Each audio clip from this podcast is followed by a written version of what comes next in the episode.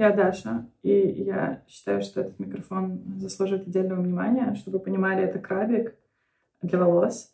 А, и такой маленький микрофон, который я купила по приколу. Иногда там, типа, его вставляю в телефон, и, типа, он просто такой маленький и выглядит очень комично.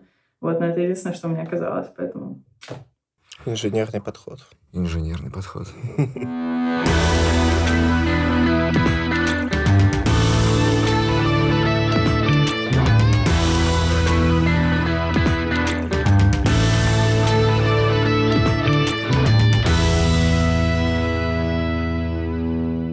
Как твоя жизнь вообще?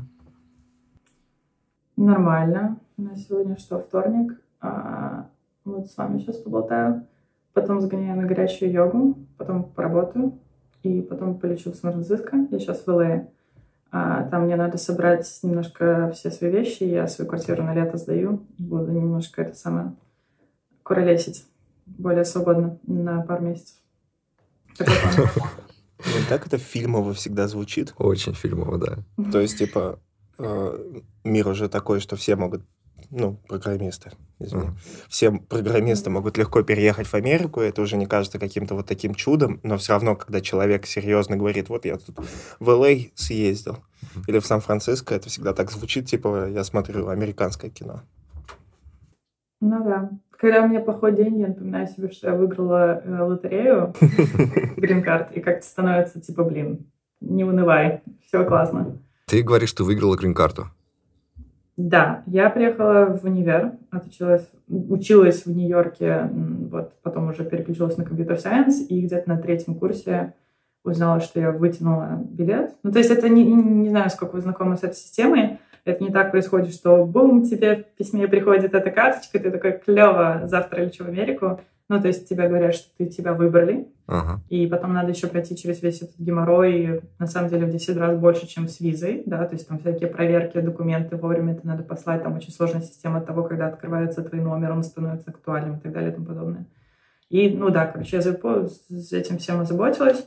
Чуть не потеряла свою грин-карту, потому что я решила это делать, не выезжая из страны, а тогда Трамп начал делать все эти антимиграционные заявления, и все повалили делать вот этот процесс перевода визы на гринку, и просто стал затор, а у тебя есть всего лишь год, чтобы это оформить. Ну, то есть тоже я наелась не всяких приятных вещей с американской миграционной системой, но Погоди, а, а как это так сработало? Ты чуть не потеряла, ну, ты была в стране, а, то есть, я получается, была ты как бы... по легальному статусу визу, я могла еще ты как бы могла потерять визу, да? по, по учебной, я даже могла бы потом продлевать эту учебную на три года, если у тебя техническая специальность, у тебя есть, типа, вот, это угу. считается как бы рабочая виза, но которая продленка учебной, то есть часть учебы, и у тебя нет гарантии, что ты, ну, большинство людей, даже вот проучившись в универе, проучившись вот эти один или три года, в зависимости от того, техническая у тебя специальность или нет, а, даже после этого, как бы, ну, то есть тебе надо найти работодателя, который, во-первых, готов за тебя поручиться, он по размеру и по деньгам может себе позволить все, всей этой волокитой иммиграционной заниматься. И даже когда они все это делают, то есть там примерно там, от 5 до 10 тысяч тратят на тебя, как бы и деньгами, и усилиями, а, даже потом там есть, типа, ты как лотерея, там шанс, по-моему, один к трем, что тебе дадут рабочую визу, такую же, типа, финальную, после которой ты можешь успокоиться, все, я в Америке по рабочей визе. Ну, то есть э, ну, то есть ты Я в банк считаю, пошла? что система сломана, все считают, что система сломана, что гораздо лучше какой-то вариант э, Канады. То есть я-то благодарна, что мне попал этот золотой билет, а, но как бы я лично знаю ребят, которые там, например, не из Америки, а вот там ну, откуда угодно его выиграли, переехали, что-то пожили, не понравилось, уехали. А в то время я знаю как бы миллион просто талантливых э, парней и девчонок, которые как бы попы рвут, чтобы попасть, и не получается. Так, ну ты там прямо с детства, с детства, да? Нет, с 17-18 лет. А, мне показалось, что я прочитал, что там вообще с, э, чуть ли не с 11. Не, в универ. Я в Америку поступил в универ. В универ. Вау, как тебе там? А, университет? Да. О, а, есть свои плюсы, есть свои минусы. Ну, плюс, например, огромный того, что там есть большая свобода а, выбора специальности. То есть я поступила, например, на экономику, и так где-то на, уже на первом семестре поняла, что мне не туда. но совсем не понимала, что мне делать. То есть я не, не из тех вот программистов, которые там в пять лет собрали свой первый комп. Я как бы просто на первом... Вот я так четко это помню. Мне просто на маке высвечивается типа Clean Your Mac, такой поп-ап, да, но который вот бывает, он типа там, не знаю, либо просто браузер замерз, либо что-то случилось, короче, он, он не выключался. И я просто, типа, я подумала, все, меня хакнули, там, типа, несите мне, где тут IT-саппорт, и все. Ну, то есть вот у меня настолько было, как бы, эм, как это сказать, дистанцирование от программирования, и этим, как бы, ну, в Беларуси, то есть откуда я родом, в, у нас был, типа, класс информатики, и мы там в Paint рисовали 11 класса. Я не знаю, как это было возможно, но это реально так было. То есть вообще даже Паскаль я не знала ничего. И поэтому американская система образования позволила мне вот так вот немножко пометаться. Второй год я туда-сюда вот поехала даже в Париж на программу типа по обмену и вернулась. То есть к тому моменту я просто взяла питон как вот типа для общего развития. То есть там вот программа позволяет тебе какое-то количество классов набирать вот для попробовать. И я попробовала, блин, прикольно, с математикой у меня всегда получалось. А, но все равно понадобилось очень много времени, чтобы понять, что вообще-то даже не понять, а поверить, что как бы... Ну, то есть я знала, что я не глупая, но почему-то вот для меня вот, вот какой-то вот образ программистов не складывался в меня. И в итоге я свою специальность декларировала только на третьем курсе. Слушай, и ну... ее сумела вместить в два года. Снаружи-то это действительно все выглядит очень сложно, особенно когда только начинаешь, тебе кажется, что все mm-hmm. прям так шарят, что это прям вот такой rocket science и так далее. А да, просто очень много вот какой-то терминологии, порог входа довольно высокий, да, на типа в миллионе разных специальностей высокий порог входа. Просто в школе как-то, мне кажется, вообще нет ощущения того, что это и как это может быть. Ну, еще, наверное, тот факт, что я девчонка, не знаю, как бы я тут не сильный гендерный адвокат, но я помню, что ну, я не знала никого, кто похож на меня, кто тем чем-то таким занимается. А типа ребята, с которыми я как-то начала про это говорить, когда попробовала первый класс по питону, один из них мне сказал, типа, иди чуть легче попробуй, типа, ты лицом не так плохо вышло. Ну, то есть, это есть, это не то, что значит, типа, тебя останавливает делать что-либо в жизни, но как бы менее решительным людям, которые я на тот момент была, сто процентов сложнее к этому прийти. Ну вот э, насчет таких стереотипов это правда очень э, демотивирует, потому что я помню, что когда я решил, что я буду писать какой-то код, я очень плохо математику знал и физику, и мне все говорили, типа, те, кто не, не осилил математику, вот сюда даже несусь, я такой, ну, наверное, надо не соваться. А если еще гендерная фигня? Вообще, мне кажется, это сложилось, потому что, типа, когда мы были маленькие, а, образ индустрии. Это были э, Линус и Торвальцы, вот типа Деннис и Ричи, вот такие вот типа типы, которые реально с детства ковыряли в компьютерах, которые создавали компьютеры, а мы не такие. И понятно, ты думаешь, что вот все программисты такие. У нас да. по информатике была учительница. Меня тоже учительница. Я на... Ну, мы, конечно, не в Paint рисовали, но я помню, что мы просто тоже 16-личные всякие урав... уравнения, примеры писали просто в тетрадочке. И писали, ну, максимум на бейсике вроде бы. Я тут что-то повспоминал, и у меня, оказывается, в школе была довольно полезная информатика, там какие-то алгоритмы нам рассказывали и О, так далее. Боже мой. Просто это все можно было не делать. Типа, mm-hmm. не делать, и ты все равно получал оценку. Ну и да, вот это разговор про систему образования, которая позволяет уже в позднем возрасте стать программистом. А у нас-то сейчас это и без системы работает. То есть у нас там чуваки и чувихи в 25 лет такие идут на курсы и становятся программистами, и нормально все. Ну, да. Я, я просто к тому, что это не только проблема там России русскоговорящего пространства. То есть у меня есть много друзей, знакомых, которые поступили в Европу, например. И там та же самая проблема, то есть ты поступаешь, и нет возможности изменить потом что-то, что-либо вообще. А как бы, ну, большинство 17-18-летних ребят как бы еще все равно не понимают, что они хотят делать. Mm-hmm. И да, возможности кстати. попробовать разных классов нету. Прямо, да. Блин, реально 18 лет ты понятия не имеешь, кто ты такой, чем ты хочешь заниматься и так далее. Но у нас этот слом полностью преодолелся, мне кажется. Потому что, э, я так понимаю, в Америке все равно важно, где ты училась, да? Какой у тебя диплом, какой у тебя специальность. Ну, более-менее. Но у ну. нас-то вообще не важно. Вообще не важно. Ну, Все в универ идут поразвлекаться. Э, ну, нет. Э, в программировании, да. В программировании у них так вот. Я знаю, что люди в Google устраиваются да. из России. Их никто не спрашивает, где вы учились. Да? Да. Ну, типа а, это... там же какой-то ну, переезд даже с дипломом должен быть. Смотрите. Нет, это есть законодательно. Как, к любому в Америке, например, интервью, да, то есть попасть в тех-компании важнее гораздо, чем твое образование. Это просто как бы э, само интервью назначить, а чтобы его назначить, тебе нужны либо какие-то референсы, да, либо классное портфолио. Желательно referrals. То есть referrals, это ты, например, хочешь там в Uber проинтервьюироваться, и ты знаешь там, ну, через там третьего знакомого, но ты там слышал, что там есть какой-то Джон, и он тоже, может, даже тебя лично не знает, но он знает, допустим, там двух или трех человек связистов между вами и может просто сказать там любому какому-то хайринг менеджеру, что вот типа он или она окей, просто как бы окей человек и залендить интервью. И уже если ты прошел эту стадию как бы само интервью назначить, второе это просто подготовиться, позадрачиваться несколько месяцев по этим алгоритмам. Я думаю, в России как бы схожая тема или нет, не знаю. Слушай, ну, у нас короче, приходит такая культура. Подготовка к Олимпиаде. Да, на доске решать все эти штуки, задачки, э, бинарные деревья переворачивать, все такое. А у вас там есть вообще сейчас айтишный бум, что все идут в программирование? Ну, я бы сказала, что не все идут в программирование, но все, типа, тянутся к стартапам. То есть э, даже те люди, которые, может быть, не напрямую кодят, а вот как-то идут в компании, которые связаны как-то с теком или, ну, вообще какие-то SaaS, не знаю, облачные технологии.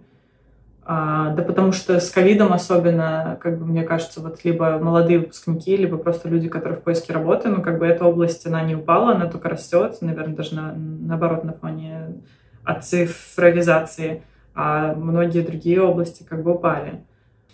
Просто чтобы mm-hmm. ты понимала, как у нас дела обстоят, у нас прямо типа толпами люди из других индустрий, уже взрослые, там, врачи всякие и так далее, они просто идут на курсы и приходят в IT, потому что в России, типа, в IT зарплата почти как у вас, ну, в таких же порядках. А вне IT они, типа, вообще никуда. то есть разница гигантская. То есть вот вчера ты врач за 20 тысяч рублей, сегодня ты программист за 200. Да. У вас же нет такой разницы гигантской? Конечно, так но в Америке врачи зарабатывают побольше программистов. Ну, есть, как бы надо сравнивать калибр, да, потому что они еще учатся и тратятся на учебу просто дофига. А программистом ты реально можешь начать уже через пару месяцев фактически, хоть и джонером. А, но ну, я, я вижу просто, я могу представить, да, почему это. И как бы в Беларуси, в принципе, та же самая тема, да, поэтому у нас как бы там и парк высоких технологий и все такое. И особенно сейчас, как бы со всеми этими событиями, это какой-то такой все равно глоток воздуха, особенно если ты работаешь как-то по миру, ну, или компания пишет проекты на Америку или на Европу. А, ну, в Америке все-таки есть и другие индустрии, способы зарабатывать, и тут реально можно, ну, как бы у меня нету розовых очков в отношении этой страны, но тут есть какие-то такие основополагающие принципы, которые не создают такого ощущения безнадежности, которые есть, например, в русскоговорящих странах. Например, ну вот э, ты знаешь, что если ты там работаешь над каким-то своим делом или своим бизнесом, у тебя его никто не отожмет, и есть реальный шанс на этом сколотить состояние. По больному режешь. Сорян, я знаю, мне самой больно, но это так. Я верю в какую-то Россию светлого будущего, когда-нибудь это точно придет, но, блин. Мы не к тому, что ты нас как-то как да. задеваешь, а к тому, что мы сейчас в такой ситуации, когда у нас что-то начало получаться, мы такие, вот сейчас товарищ майор все заберет нахрен mm-hmm. просто. Mm-hmm. Стрёмно, да? Очень. Вообще стрёмно.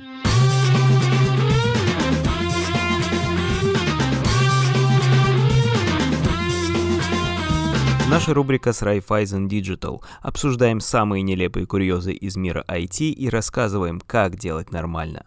Так, давайте представим большую-большую-большую-большую гигантскую корпорацию, от которой вообще зависит все, которую знают все, которой все пользуются, на которой завязана куча сервисов, куча важных вещей. Человеческая жизнь уже очень сильно интегрировалась с продуктами этой большой корпорации. И вот эта большая корпорация, у нее внутри что-то падает на два часа. И это становится инфоповодами всех СМИ. Все об этом пишут, об этом обсуждает весь интернет. Ну, в той его части, где это возможно, потому что она упала. Да-да-да. Э, вспоминаешь такой случай? Ну, это помнишь, это недавно упал Google. Это там, где у них аутентификация, по-моему, сломалась, да? Э, Что-то там сломалось у Гугла, и вот он лежал два часа, там у него очень-очень-очень много что не это была открывалось. не, не только YouTube и почта. Ладно, YouTube и почта. Это Google, Доки, Да, я, я такой, Google Поиск. я должен был писать текст в этот, в этот момент. А я пишу в Google Доках, и я такой, работа встала? Не пойду же я открывать оффлайновый блокнотик и писать там, я Мгм. хочу в Google Доках. Нет, все, я не могу Слушай, работать. самое страшное в этой истории даже не то, что ты не можешь открыть онлайн-блокнотик любой другой. Ты можешь открыть. А если у тебя результаты труда, они завязаны на то, что осталось в этом облаке.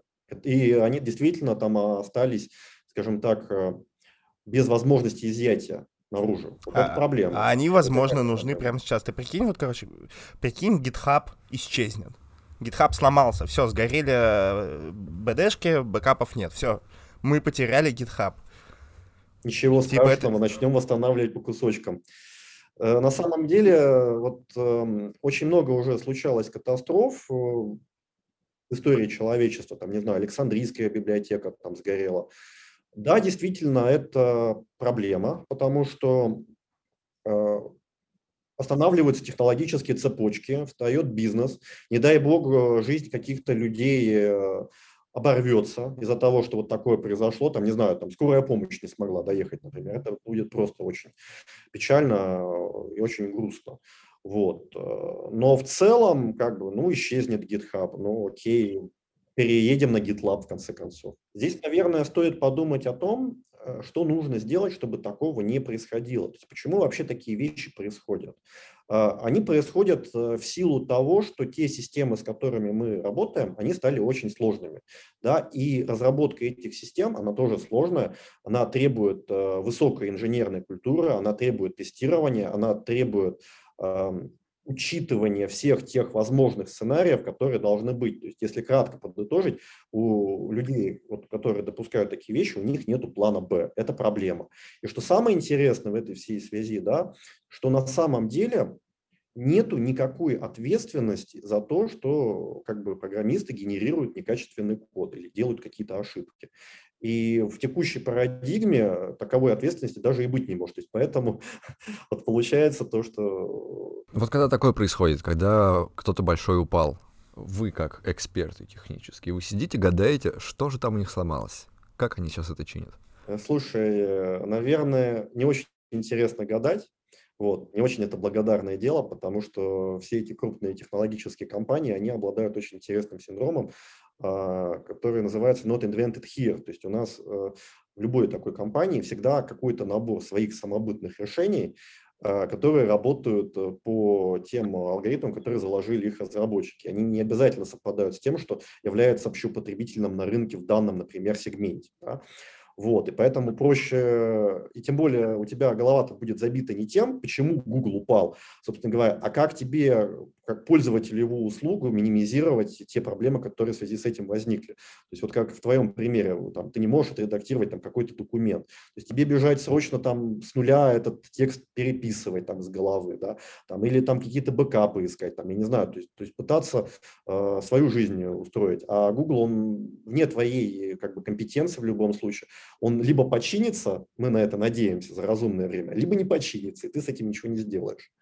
Просто у меня не укладывается в голове, как такое возможно. Google это, блин, не маленький стартап. У него должно, у него по всему миру стоят сервера, у него, наверное, все там забэкаплено, все, куча всяких резервных вещей. И тут вдруг во всем мире он не работает. Как мог- могла упасть такая гигантская система? Что такое надо вообще, блин, сделать, чтобы уронить такую систему? Ну, похо- ну, бывают слабые места у таких систем, что поделать. Может быть, ты помнишь, там и Cloudflare, по-моему, падал, и Яндекс, по-моему, там умудрился там чуть ли не пол инета обрушить, когда они там что-то там с BGP, да, там была история, по-моему. Вот, поэтому действительно связанность вот этих вот компьютерных наших э, э, систем, она очень высокая, и э, проблемы в одной части системы могут э, э, неявным образом повлиять на другую часть системы. Ну, слушай, я же тебе рассказывал эту историю про то, что когда делали Unix-системы, они зарезервировали под, под время, под хранение времени, столько байт, чтобы хватило там только до какого-то года определенного. Да, что-то говорил. А потом не хватит. Все программы пишут вот в этот тип переменной даты. Uh-huh. Из какого-то момента, если их не починить, не исправить, то все ПО, которое так делает, рухнет. Вот да, да, да, я помню, о чем ты говоришь. Ты, наверное, имеешь в виду про таймстемпы юниксовые, да? Да, да, да. По-моему, там 32 бита, что ли, были, да? И, ага. соответственно, там просто случается переполнение, и дата обнуляется. И как бы никто не знает заранее, что произойдет в этот момент времени, но все понимают, что наверное, будет не очень круто, и действительно программы могут э, начать сбоить, скажем так. Как помните, была история э, с 2000 годом, да? 2000 там и все прочее. Ну, вроде как-то пережили, слава богу, потому что не забили и предприняли необходимые модификации. В, в каком году это будет? Ты помнишь? Yeah. 2030, по-моему, там, или 36 вот что-то такого плана. Я надеюсь, я к тому моменту уйду из индустрии. Индустрия тебя найдет в этот момент, если она рухнет. На Марс улететь. У нас есть неиллюзорный шанс улететь на Марс от всех этих проблем и там построить новую э, человеческую цивилизацию. С компьютерами на Unix. И зарезервировать. А там, блин, а наша программа будет плохо работать на Марсе, потому что там другие дни. Прикиньте, наше ПО на Марсе не актуально. Но... Короче, история в том, что у тебя может быть одна мелочь, угу. Один компонент клея, на котором построено вообще все ПО на Земле, который а, начнет в какой-то момент времени сбоить, угу. и неважно, насколько у тебя крутая, гигантская и продуманная система с бэкапами, вещи, которые у тебя будут сделаны для того, чтобы чинить проблемы, сами сломаются. Даже инструменты, с помощью которых люди будут узнавать об этих проблемах, могут сломаться. Какой кошмар. Да-да-да, типичная проблема мониторинга. Что делать, если ты мониторинг задеплоил в Kubernetes и кластер сломался? Да? Тебе уже никто не сообщит о том, что у тебя проблема. Отличное да. решение. Большое ПО строится сотнями человек.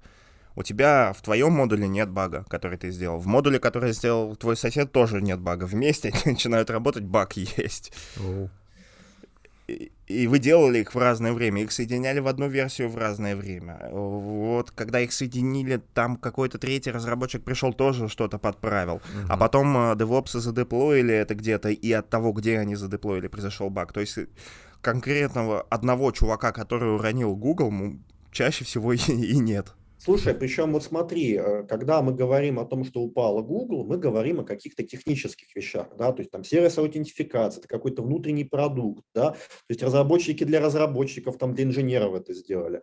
А ведь бывают гораздо более прозаические вещи, вот как в твоем примере, вот когда сделали два компонента, они соответствуют техническому заданию полностью, но при этом вместе они не работают. А почему? А потому что те люди, которые вот это техническое задание писали, они могли просто там забыть какой-то очень важный момент, да, что эти компоненты должны, например, работать вместе, там должны быть какие-то дополнительные требования. Или, например, бизнес-процесс, да, вот э, я не знаю, вот давайте из э, пальца высосим какую-нибудь ситуацию. Вот вы идете, например, в магазин, у вас есть карточка, да, обычная пластиковая карточка. Приходите в магазин, набираете покупки, приходите на кассу, и тут выясняется то, что, я не знаю, там терминал не работает. Ну ладно, вроде бы, что делать? Идти в банкомат, там снимать деньги. Там, а нет, а уже нельзя, потому что вы уже там э, в корзинку продуктов набрали. Или там, не знаю, там вы проводите карточкой, например, а там денег нету. И чего? Ну вы же не виноваты в том, что там, не знаю, там судебные приставы прибежали, там арестовали ваши, ваши счета, например, да. Вот. Э, а система могла бы, например, как-то эти деньги захалдировать там превентивно, например, зная, что вы там пойдете в магазин, там, не знаю, там, наберете там стандартно там на свет там 2000 рублей. Там. Но я не знаю, то есть, то есть как бы проблема может быть, она на более таком глубоком уровне, то есть разработчики все сделали нормально, все классно, все здорово, но то, что они сделали, а, это не то, потому что им дали неправильные водные данные.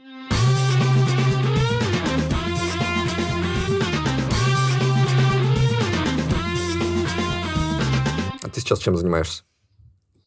Uh, я full stack web, то есть стак у нас на работе uh, Django на бэкэнде, React на фронтенде и немножко в PHP мы иногда в Legacy влазим, но почти полностью Legacy уже переписан.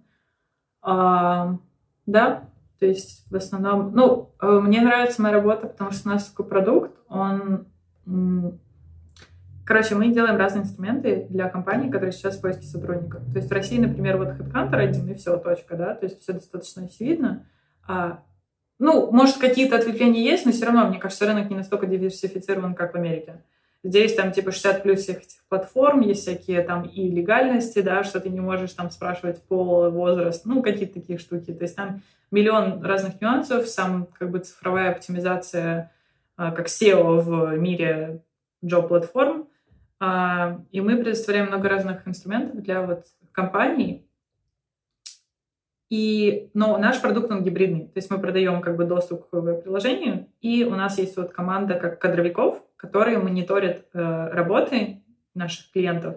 И если вакансия как бы плохо перформит или что-то не так, или ну и так далее, они вот занимаются, там с ними общаются и так далее. То есть я как программист пишу э, фичи и как бы client-facing, то есть вот для вот ну, наших клиентов, которые платят нам денежку, и я пишу фичи для наших внутренних сотрудников, которые работают на, с инструментами, которые я для них написала, то есть вот позволяет им как-то все автоматизированно, все что-то делать, типа ревью, вакансию, там, что-нибудь там посылать, ну и так далее. То есть это прикольно, потому что будут, есть фичи, которые там вот у меня есть полностью как бы дизайн э, specs, да, то есть вот я там по фигме там что-нибудь делаю э, и пишу там тесты э, end-to-end или unit ы. А бывают какие-то задачки такие, типа, для внутренней команды. То есть, во-первых, я сама себе там дизайнер и PM, а, просто вот как я это вижу, мне это нравится, да, то есть это какая-то свобода. И если это работает, это единственное, что важно. Если оно быстро как бы написано, еще круче. Поэтому вот этим, как сказать, вариативности разных задач, и то, что это и фронтенд, и бэкенд, и что это и и такой внутренний продукт, то есть можно и что-то тяп-ляп стряпать, а можно иногда так вот как-то позалипать, типа в CSS, что-нибудь там прям по перфекции, то это прикольно. В Россию захочешь вернуться, сразу техническим директором назначат. Да. Не знаю, у меня у самой был жуткий просто синдром, синдром самозванца. А, вот сразу по выпуску из университета, ну, может быть, потому что это связано с тем, как я пришла в программирование, но вот только, наверное, после трех месяцев первой стажировки вот какой-то у меня... И все равно я считала, что я типа супер, у меня все как-то не очень получается, и я ничего не знаю. Но сейчас я уже понимаю, что я нормально что-то знаю. А ты... Но все равно ощущение... Ты умеешь играть на гитаре? Да. Могу одну песню сыграть. Нет. Ну, full house все равно. Это что? Это у меня какой-то уже начинается... Я могу просто собирать статистику. И у меня будет показатель, что 90% программистов чувствуют синдром самозванца и умеют играть на гитаре. Что такое? Вообще у нас здесь прямо консенсус, типа, в, в сообществе, что у всех разрабов синдром самозванца, даже у самых крутых и так далее. Все время кажется, что, типа, все все знают, ты ничего не знаешь. И на самом деле обычно так и есть, что ты действительно ничего не знаешь, просто все остальные так же. Типа... Ну да. Чем больше говорю с людьми, так и получается, что и работают все по часу в день, что как-то а в свободное время даже особо проекты не пишут. Ну, так. Угу, угу. Я помню, я это э, в джуниорстве очень много играл в эту игру, то есть я типа заставлял себя писать проекты и так далее, что, типа, мне казалось, что все на самом деле это делают, что они все время обучаются, типа, каждый год надо изучать язык программирования, там, вот, постоянно вот, ты должен всегда пилить пэт проект, ты должен делать библиотеки, должен контрибьютить в open source, должен, должен, должен, должен, а потом я вообще забил на все и, типа, и живу отлично. Сейчас ко мне кто-нибудь подойдет, ну... скажет, что я говно программист, я такой. Отлично. Но у меня, в принципе, на самом деле, когда я все-таки решила, что я могу, во-первых, сделать специальность программирования и э, размышляя, а что я могу с этим делать, потому что я в итоге решила это сделать не потому, что такая, типа, окей, я могу быть программистом. Это было больше потому, что я понимала, что мне какую специальность в универе, в универе надо выбрать, чтобы его закончить. Экономика точно не оно, я хочу сделать что-то техническое. В итоге это было, знаете, типа как методом отсечения, нежели как какой-то первой преференции. И когда я такая, типа, окей, кажется, я буду делать программирование, а что я буду с этим делать? Типа, я буду программистом, у меня не было четкого желания это делать, потому что на всех учебных проектах я постоянно застревала, да, типа всякие баги, что-то, ну, вот это как концепция деревья, да, типа полезешь один термин искать, его определение еще 10, и это просто вот такое вечное древо, которое только разрастается. И мне казалось, что я сформулировала, что я бы хотела стать э, проект-менеджером, но типа техническим. Не просто вот выпустившись, получить типа computer science и идти как бы руководить людьми, а иметь какое-то понимание. Типа, чтобы быть капитаном, который хоть матросом денек побыл. И с таким, типа, mindset ом я такая, типа, окей, надо получить первую э, internship software engineering, потом, типа, первую работу. Ну, типа, годик проработаю, ну, два. Вот. И, в принципе, э, план такой остается. То есть вот я сейчас примерно, наверное, на ощущение, что я какой-то middle approaching seniority, да, то есть вот подходя к, к этому, и я понимаю, что я не хочу все... Я просто не хочу, чтобы мой день состоял, типа, на 95%, насколько он сейчас состоит из кода. Типа, именно писать его. А ты сколько часов в день работаешь? Что ты говоришь? Сколько часов в день пишешь код? Слушай, ну, я думаю, что в среднем это будет, типа, 4-5 часов. Ох, что ты совсем себя не жалеешь. Ну, а, причем я вот буквально была, типа, с родителями пару недель, и мне папа по, по исходу этих недель такой, типа, слушай, мы с мамой обсуждали, если бы ты работала, типа, хотя бы 8 часов в день, сколько бы ты бабок делала? Пап, если бы я работала на этой же работе 8 часов в день, мне бы никто не доплачивал больше. Единственный способ — это иметь две работы и совмещать две full-time работы. В принципе, возможно, в теории. Надо задуматься на этот счет. А, а вас как, ну, кстати, да, на это смотрят? Что-что? Как у вас на это смотрят? У нас, ну, типа, это не очень на хорошо. На количество часов работы? Нет, на то, что у тебя две работы. Слушай, я буквально это было пару дней назад, и я не знаю, я даже не знаю никого в нашей команде. Ну, потому что у нас все еще инженерная команда довольно маленькая, и я знаю, что никто, кто работает там, у него не, у них нету full time. Я хочу попробовать какие-то брать проекты типа на Upwork. Ну, то есть какие-то, может быть, контрактные почасовые. Посмотрим. Слушай, сгоришь, мне кажется, к хренам.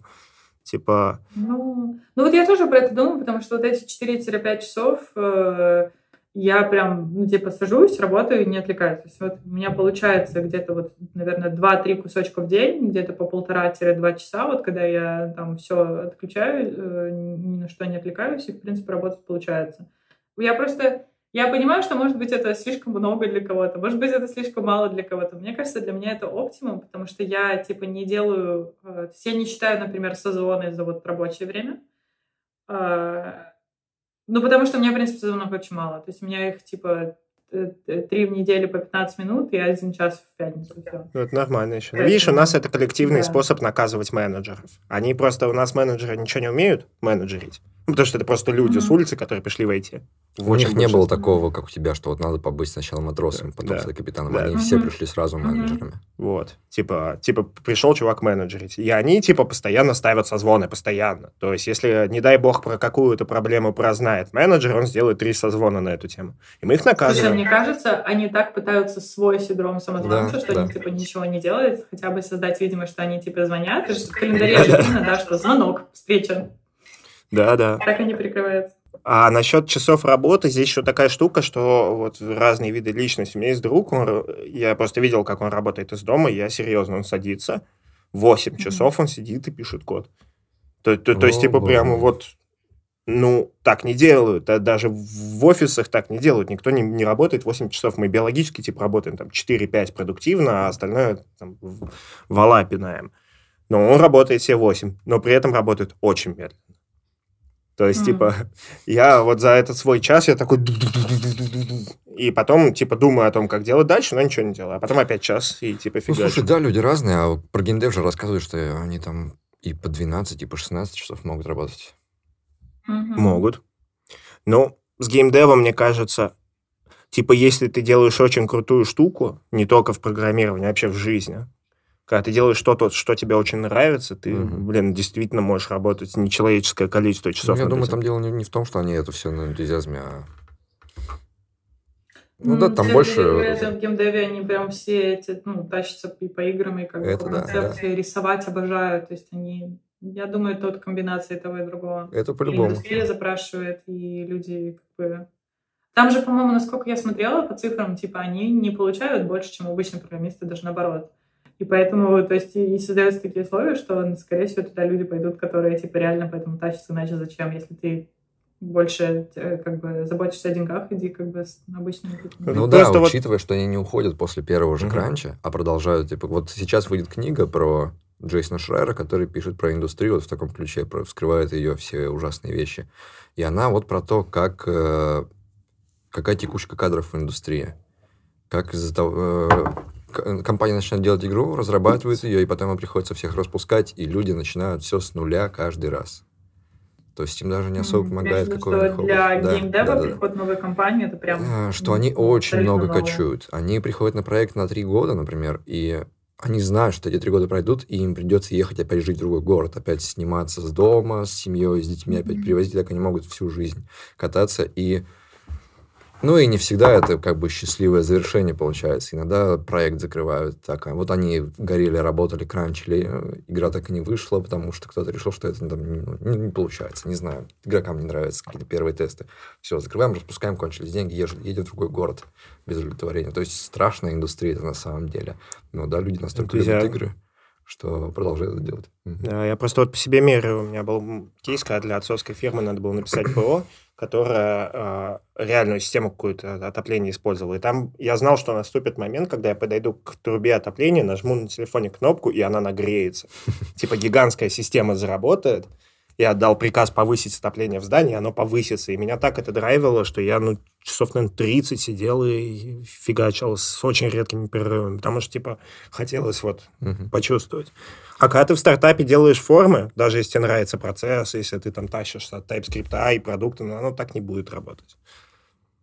Э, Э, Мне сейчас напомнила эта ситуация где-то вот на моем последнем курсе универа, когда я уже поняла, что я делала программирование, и вот как раз был процесс э, параллельно подготовки к этим интервью, про вот эту всю увлеченность процессом. Когда я поняла, что все-таки, наверное, типа, и что-то есть вот в программировании мое, да, то есть я теперь прекрасно понимаю, почему мне не нравилось именно кодить на первых порах, просто потому что я застревала, ну, через три месяца это прошло. Но на тот момент э, в Америке же, ну, не везде, но есть штаты, где э, марихуана легальна, правильно? И это был чуть ли там не мой, не знаю, третий раз, когда я это попробовала, второй, не знаю. Но первый раз, когда я съела ее в пищу, в съедобной форме. И, и не знаю, как бы пробовали вы это или нет, но фишка между там вот курительной и съедобной это то, что курительная типа через 30 секунд и так далее. А, пропаганда наркотиков, наркотики это очень плохо. А, ребята, не курите, особенно там, нелегально. Спасибо. А, но На зону нам а, напишешь. Что-что? Что ты сказал? Говорю, на зону нам напишешь об этом. А, Э, Напишешь нам про- на зону про это. м, никто этого не делал в России. Я, это- я, кстати, сама никогда этого не, не сделаю. Типа там где-то нелегально. Мне просто типа это будет неспокойно, серьезно. Да ладно, мы русские, мы не боимся Да. зоны, что ты Но тем не менее. Это, если это через пищевую форму, то есть это тебя настигает через 30-60 минут, потому что это через пищеварение, а не через дыхательные пути. Я вот помню, что то есть это впервые, когда я как бы э, съела это, поэтому я была даже забыла про эту штуку, что оно вообще тебя типа через час только придет к тебе. И сидели, что-то общались с другом, и вот он тоже был на программировании на моем курсе. И просто вот общались, мы реально дружили, то есть мы, это не, не было типа, что два одноклассника встретились домашку сделать, а это уже там, типа, был пятница вечер. Я понимаю, типа, через два часа я вдруг, типа, вот такое, знаете, типа, что ты забыл, что ты делаешь, что вдруг понимаешь, что мы с ним начали решать алгоритмы на зеркале. То есть вот это, есть же такой эффект, да, что все становится каким-то таким, типа, другим и интересным. И вот это точно был такой очень интересный момент, когда я такая, типа, блин. И мы еще три часа сидели, это решали, и все так интересно, и прям пф, математика, программирование, алгоритмы. М. на канале «Русский норм» вышло офигенное видео, я вчера посмотрел. Там э, Елизавета Осетинская э, взяла интервью у Александра Агапитова. Это основатель компании Xsola. Так. Я офигел с его истории. У него сейчас компания ценится в 3 миллиарда долларов. Ух, нифига. 3 3 миллиарда долларов это богаче, чем Ротенберг. Прикинь. Он жил в каком-то селе в Перми, Пермской области. А, И там прям вот эта история его детства, это э, какой-то, знаешь, балабановский ужас. То есть э, отец пьет, работает редко, мать работает на заводе на каком-то супервредном производстве и по 12 часов в день в противогазе. Вот он это все рассказывает.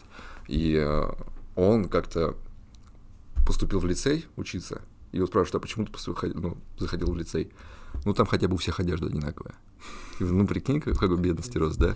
И э, когда он там, у него появился первый компьютер, они взяли с мамой кредит, вот когда он учился на компьютере, еще там, без интернета. Он где-то как-то себе раздобыл модем и такой, ну, что все должны делать с компьютером? Зарабатывать в интернете. Как заработать в интернете.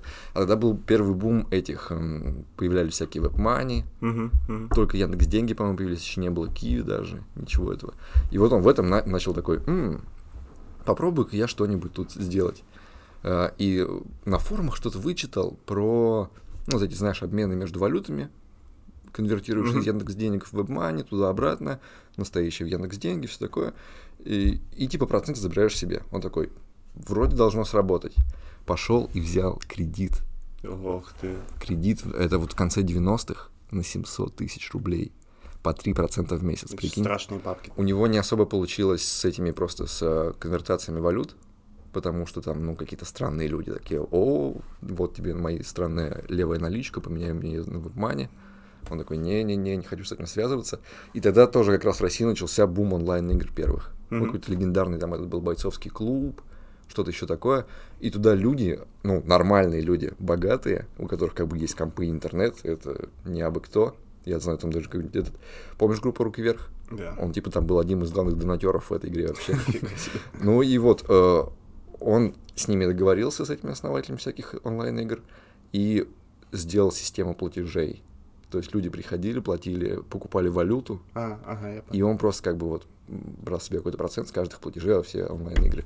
И то есть, понимаешь, первый его бизнес, из которого он супер-мега из бедности вырвался, и он стал тем самым бизнесом, то есть он не начинал никакого другого дела, он продолжал это развивать, и он сейчас в Америке оценивается в 3 миллиарда, блин, долларов. Охренеть. То есть с нуля, сам, без инвестиций, э, вырастил единорога. Э, вообще исключительный случай какой-то. И вот он там всю эту свою историю рассказывает. То есть он сам переехал в Лос-Анджелес, с нуля там выучил английский язык. То есть он программист или чистый бизнесмен? Э, он учился на математика. А, То есть он поступил на, там, не физмат, а как-то вот это, ну, в общем, что-то математическое. Э, И говорит, это, конечно, было очень сложно. Ну, то есть он как бы сейчас математик. Вот. И он рассказывал, типа, например, э, в, те далекие годы им там преподавали какие-то вот эти тензорные вычисления или что-то такое, я не Ага, помню, как это точно называется. И он такой спрашивает, а зачем нам это нужно? И преподаватель такой говорил, это ни зачем не нужно, мы еще там не придумано зачем, как это использовать, это просто гимнастика для ума, это будет прививать вам мышление. И знаешь, как студент на это реагирует, ну, типа, хрен с ним, да. А сейчас на этом построен весь Data Science, на этих векторных вычислениях. Там даже TensorFlow называется, да, один из данных Да, инструментов. фреймворков. Слушай, так вот это странно, типа, мы, наш подкаст много думаем, типа, кого и крутого чувака из русского IT позвать, Мгм. чтобы русский чувак был, который что-то крутое в IT сделал, и тебе кажется, что их, ну, нет. Ну, типа, есть там Дуров условный, Да-да-да. может быть, Бутерин, тут два-три человека. А на самом деле, вот они, типа, есть, и просто никто о них не знает. Так даже видео называется это «Неизвестный миллиардер». То есть его еще ни в списке Forbes не включали. Причем он создает впечатление такого интеллигентного дяди, Мгм. но рассказывал, что в школе там и в детстве был страшным хулиганом, учился в классе для трудных детей. Ну, сам понимаешь, что если такое детство, то Ну, слушай. что еще представить? Да, детство в 90-х, оно или такое, или никакого. Мгм. В общем, я вот вчера э, слушал, реально очень крутая история. Мгм. Офигеть история. Так что, да, я рекомендую тебе, если тебе нечего смотреть на YouTube или там одни детские мультики, сядь и посмотри. И, ребята, всем рекомендую. Реально очень крутая история. Заходите, смотрите, мы ссылочку оставили под видео. Слушай, а ты как, кстати, близко к сердцу события в Беларуси приняла? Ну, конечно. Я, да, это все очень сложно. А, И чем дальше, тем как-то все тоже печальнее, да, потому что ничего не меняется. Ну, как не меняется? Люди уезжают. Да, да, это самое грустное. Brain drain, да, то есть отток мозгов, особенно молодежь. То есть у меня все там чуть ли не сразу на, в последующей неделе мне миллион моих знакомых молодых там пишут, что-то спрашивают про инфу, про универы, что-то такое. Конечно, все, кто могут, пытаются уехать. А Я, кстати- родители у тебя как? Родители там живут? В этом году много выезжали, ну да, туда-сюда. Вот.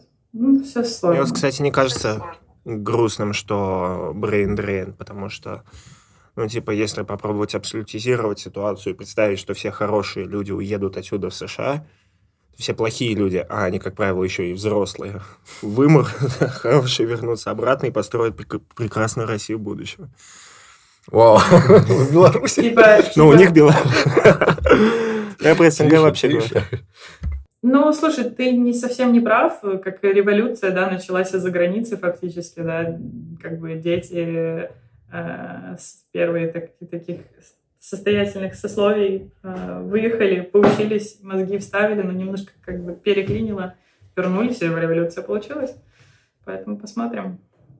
Не, однозначно оппозиционное движение как-то сейчас вот э, условно как будто извне пытаются что-то делать, даже это чувствуется. Ну да, у него такая как будто западная культура, потому что, типа, потому что с местной культурой э, в какое у тебя еще оппозиционное движение? Вот Путин сказал, враги кругом. Вот местная культура. Ну, да, даже мы вот когда созваниваемся и говорим с ребятами, которые там живут, так как-то чувствуется подавлены все. И мы, мне кажется, тоже сейчас начинаем подавливаться. У нас тоже что-то стало совсем не весело. В России-то? Да, Мне кажется, у нас, ну, типа, не лучше.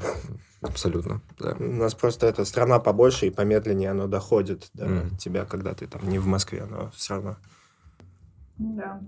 Тут же еще такая история, блин, что, ну, окей, э, переехать можно.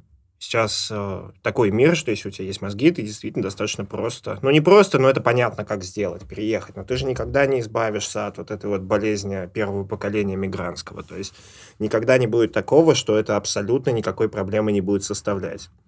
То есть, типа, уехать из России и точно знать, что никогда туда не вернешься. Или, ну, в твоем случае, из Беларуси. А, Ты имеешь в виду просто какое-то ощущение Да, да. личное? Ну вот э, говорят же, это типа известно, не знаю, факт не факт, что первое поколение мигрантов, они всегда чужие. То есть, грубо говоря, если у тебя там заведутся дети и вырастут там, вот для них все окей. Но ты, типа, переехав туда не в детстве, ты, типа, никогда не будешь чувствовать себя там полностью как дома. Слушай, ну, во-первых, мне кажется, это все-таки сравнивается как будто бы с предыдущим поколением. И тогда, во-первых, э, люди как-то хуже находились э, с люди, людьми с того же языка, то сейчас как бы не проблема. И сейчас просто, мне кажется, просто в процентном отношении большее количество людей по всем странам вот, ну, тупо переезжает как бы в другие страны, пытаясь там основаться. А, Мне тоже, конечно, наверное, я не вправе тут полностью судить, потому что э, я не полностью билингвальна, но как бы в каких-то моментах, наверное, русский все-таки все равно лучше, но сейчас он ухудшается, поэтому иногда мне кажется, что английский даже лучше становится. Ну, ты еще рано переехала, нет, да? И, в принципе, никогда не было, наверное, потому что родители как-то пинали учить, там, слушать, читать книжки. Вот. Поэтому это, конечно, супер помогает, но э, в Америке как раз-таки вот, потому что я два года жила в Англии, и вот в Англии у меня не было такого ощущения, что я могу здесь вот ассимилировать и вот быть вот, вот каким-то полным э, э, членом общества, вот, вот, ну, британкой условно.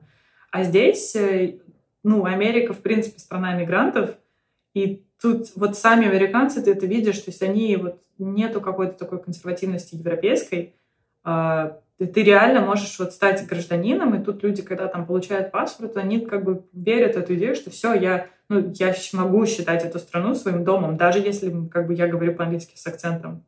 И это довольно интересная, уникальная штука. То же самое, например, во Франции, я там, вот, когда стажировалась полгода, то есть там не то, что они такие консервативные, как британцы, но они такие, типа, не учишь французский, как бы мы не будем тут делать ради тебя усилия и с тобой общаться по-английски, поэтому становись перед выбором. Мгм. Ну, более, короче, мигрантская страна. Ну, естественно. ну, Вообще, ну да, вообще поинт, типа, хороший, что действительно вот это м, идея, что у тебя должен быть обязательно свой дом, идея, что где родился, там и пригодился, идея с отношением к мигрантами, это консервативная идея, типа, это Мгм. идеи прошлых поколений, не современных. Ну, понятно, что не на 100 тысяч процентов, но оно так, то есть, Но Америка же тоже, наверное, очень разная. Мне кажется, ты живешь в таком месте, которое такое. а куда еще переезжать, подожди? Конечно, подожди. Америка супер разная. Ну, То есть э, есть места, где я бы не захотела предложить, если бы мне все предоставили на блюдечке с золотой каемочкой. А, да. Я не могу жаловаться. У меня все нормально. Ну, типа, реально в Калифорнии, вот, ты, наверное, приезжаешь, как я это вижу, там дофига мигрантов, и, типа, вот вас вот эта айтишность, наверное, объединяет, потому что... Ну да, сто процентов. В IT это очень чувствуется.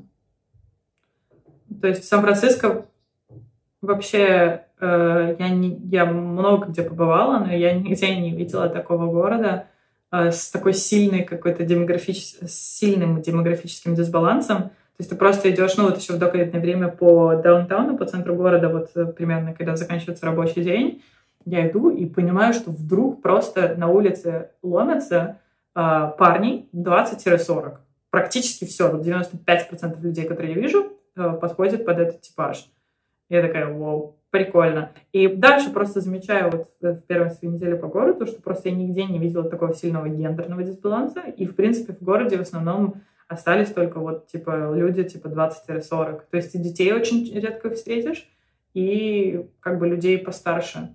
И потом просто начинаешь там говорить, там, условно, в такси, то есть тебя там спрашивают, там, уберись, там, что ты делаешь, и так далее. И просто встречаешь людей, ты понимаешь, что тот факт, что ты программист, ну, как бы, э, тут все, ну, то есть это настолько всеобъемлющее, что единственный тот факт, что я девчонка, хоть немножко иногда поднимает бровь, но и то, Типа, в то время как в Нью-Йорке, типа, ты там на вечеринке знакомишься с кем-то, ты э, программист, вау, просто, типа, нифига. А еще и девчонка, вау, просто.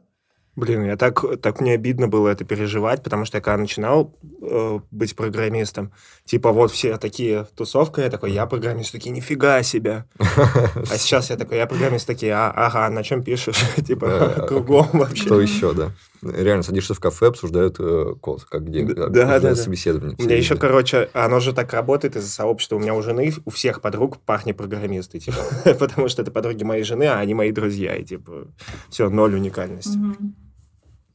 А вот девчонка-программисты у нас это типа так, в Иванове будет такой вау, потому что я здесь, когда работал, там из 200 человек в компании, может быть, 5 было девушек. Теперь редкость. Угу. Ну, у меня подруга работает в Яндексе, она вот приезжала вот буквально тоже за пару месяцев до ковида ко мне. Ну, она приезжала по работе, они там типа биг дейта занимаются, и вот по каким-то офисам там и гуглам и всяким ездили, какой-то проект презентовали. И вот она со мной останавливалась, мы с ней общались на эту тему.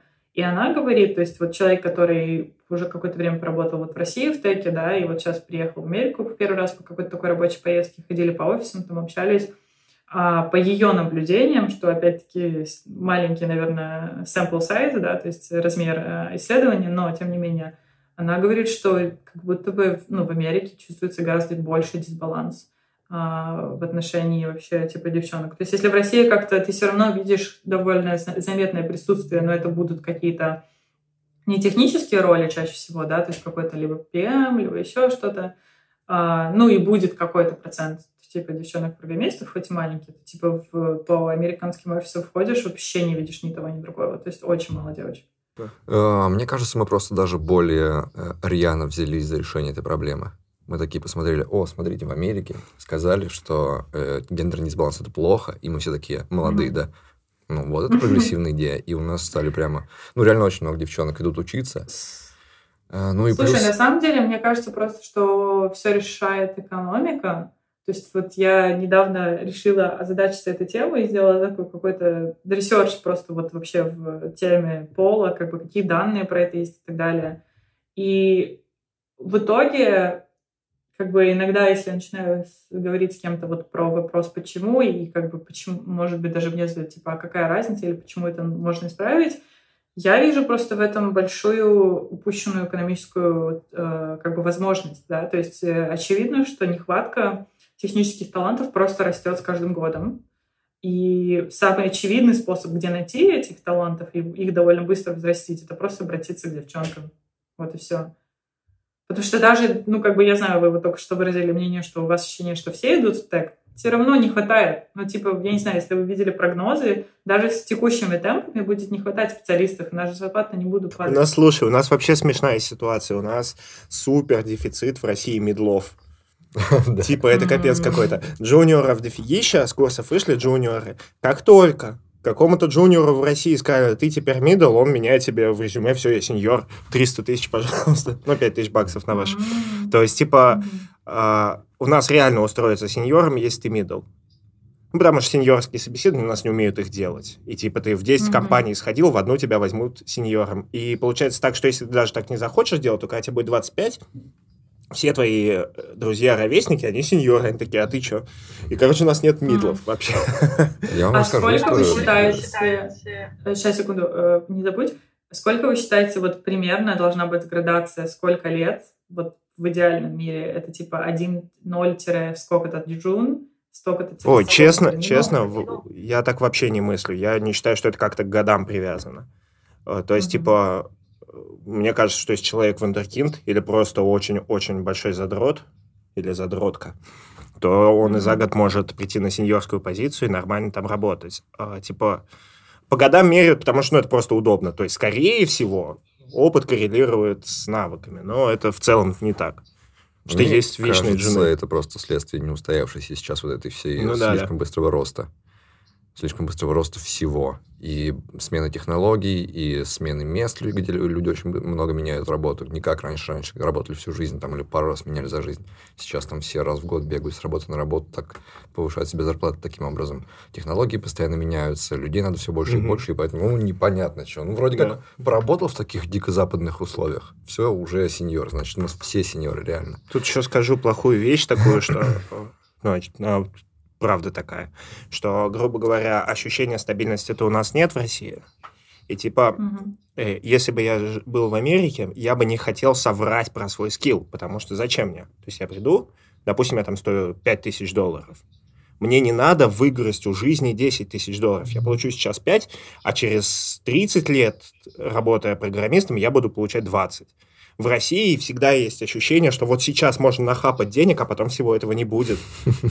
И поэтому вообще нет такого, что ты хочешь играть в долгую, что ты хочешь играть в доверие. Тебе надо, блин, украсть, оторвать у жизни эти вот 300 э, тысяч сеньорские, типа, и смотаться нафиг. Не знаю, но всегда есть ощущение, что сейчас это нафиг кончится. Поэтому у нас культура и лжи про свой стек, и культура лжи про резюме и так далее. И собесы у нас такие, чтобы отсекать таких, хотя это тоже не работает.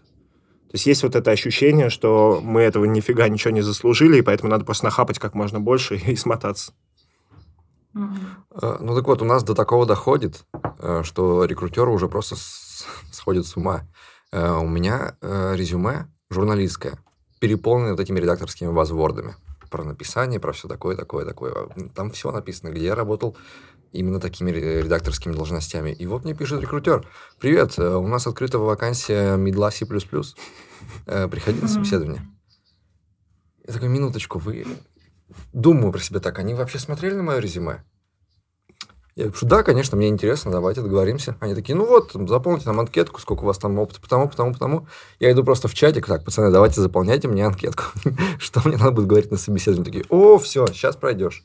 Сейчас пройдешь, полгода никто не поймет, что ты не программист, а там уже что-нибудь придумаешь. А как вам кажется, а, общаясь или по своему опыту, а, ну, как бы, ну, может быть, с ковидным, вот, а, как бы, сейчас же, я так понимаю, в России тоже больше из дома работают, да, особенно программисты, нет? Да, нет, да. Ну, да. Выпустили, да? Как вам кажется, сколько часов в день они работают в среднем? О, отличный вопрос. У меня две работы. Я работаю в среднем час в день. И типа, и это еще хорошо. Серьезно? Более того, я даже не боюсь об этом говорить. То есть, типа, подкаст нас смотрит сколько? 15 тысяч человек. Еще похуй просто. Я работаю час в день и больше не буду. А какой у тебя профиль? Какая разработка? А, ну, в одном месте я руковожу разработкой, там у нас типа бэкэнд, фронтенд веб-приложения, а в другом месте я рядовой кодер, и я десктопы на шарпах пишу. Вот. И у тебя у вас мысли, что, в принципе, это и есть средняя температура по больнице, да? А, Я думаю, да. Я думаю, ну нет, у меня две работы, и час это уж совсем мало. Я думаю, судя по моим друзьям, 2-3 часа в день люди работают. Не каждый день. Еще у нас есть такая фишка, что, типа, если тебе поставили три созвона в день, все, никакой код в этот день написан не будет. То есть Окей, окей. у нас очень мало работают. А, Кроме, исключая, и для меня это тоже исключение, когда, типа, тебя что-то вот горит. То есть тебе нравится очень проект, Мгм. ты хочешь что-то доделать, такое бывает, люди кранчуют и так далее, но это обычно, типа, от тебя идет. Ну, и он кранчит Мгм. очень перед демо каким-нибудь, когда ему надо сдать э, проект, над которым он якобы работал каждый день, а он не работал над ним недели три. Вот он... Да, я он могу, вытащишь типа, на, дома, на он- двое суток засесть и фигачить, но Ну, щас вот в как- обычный как день... пара у терапевта. Нет, он такой, ну...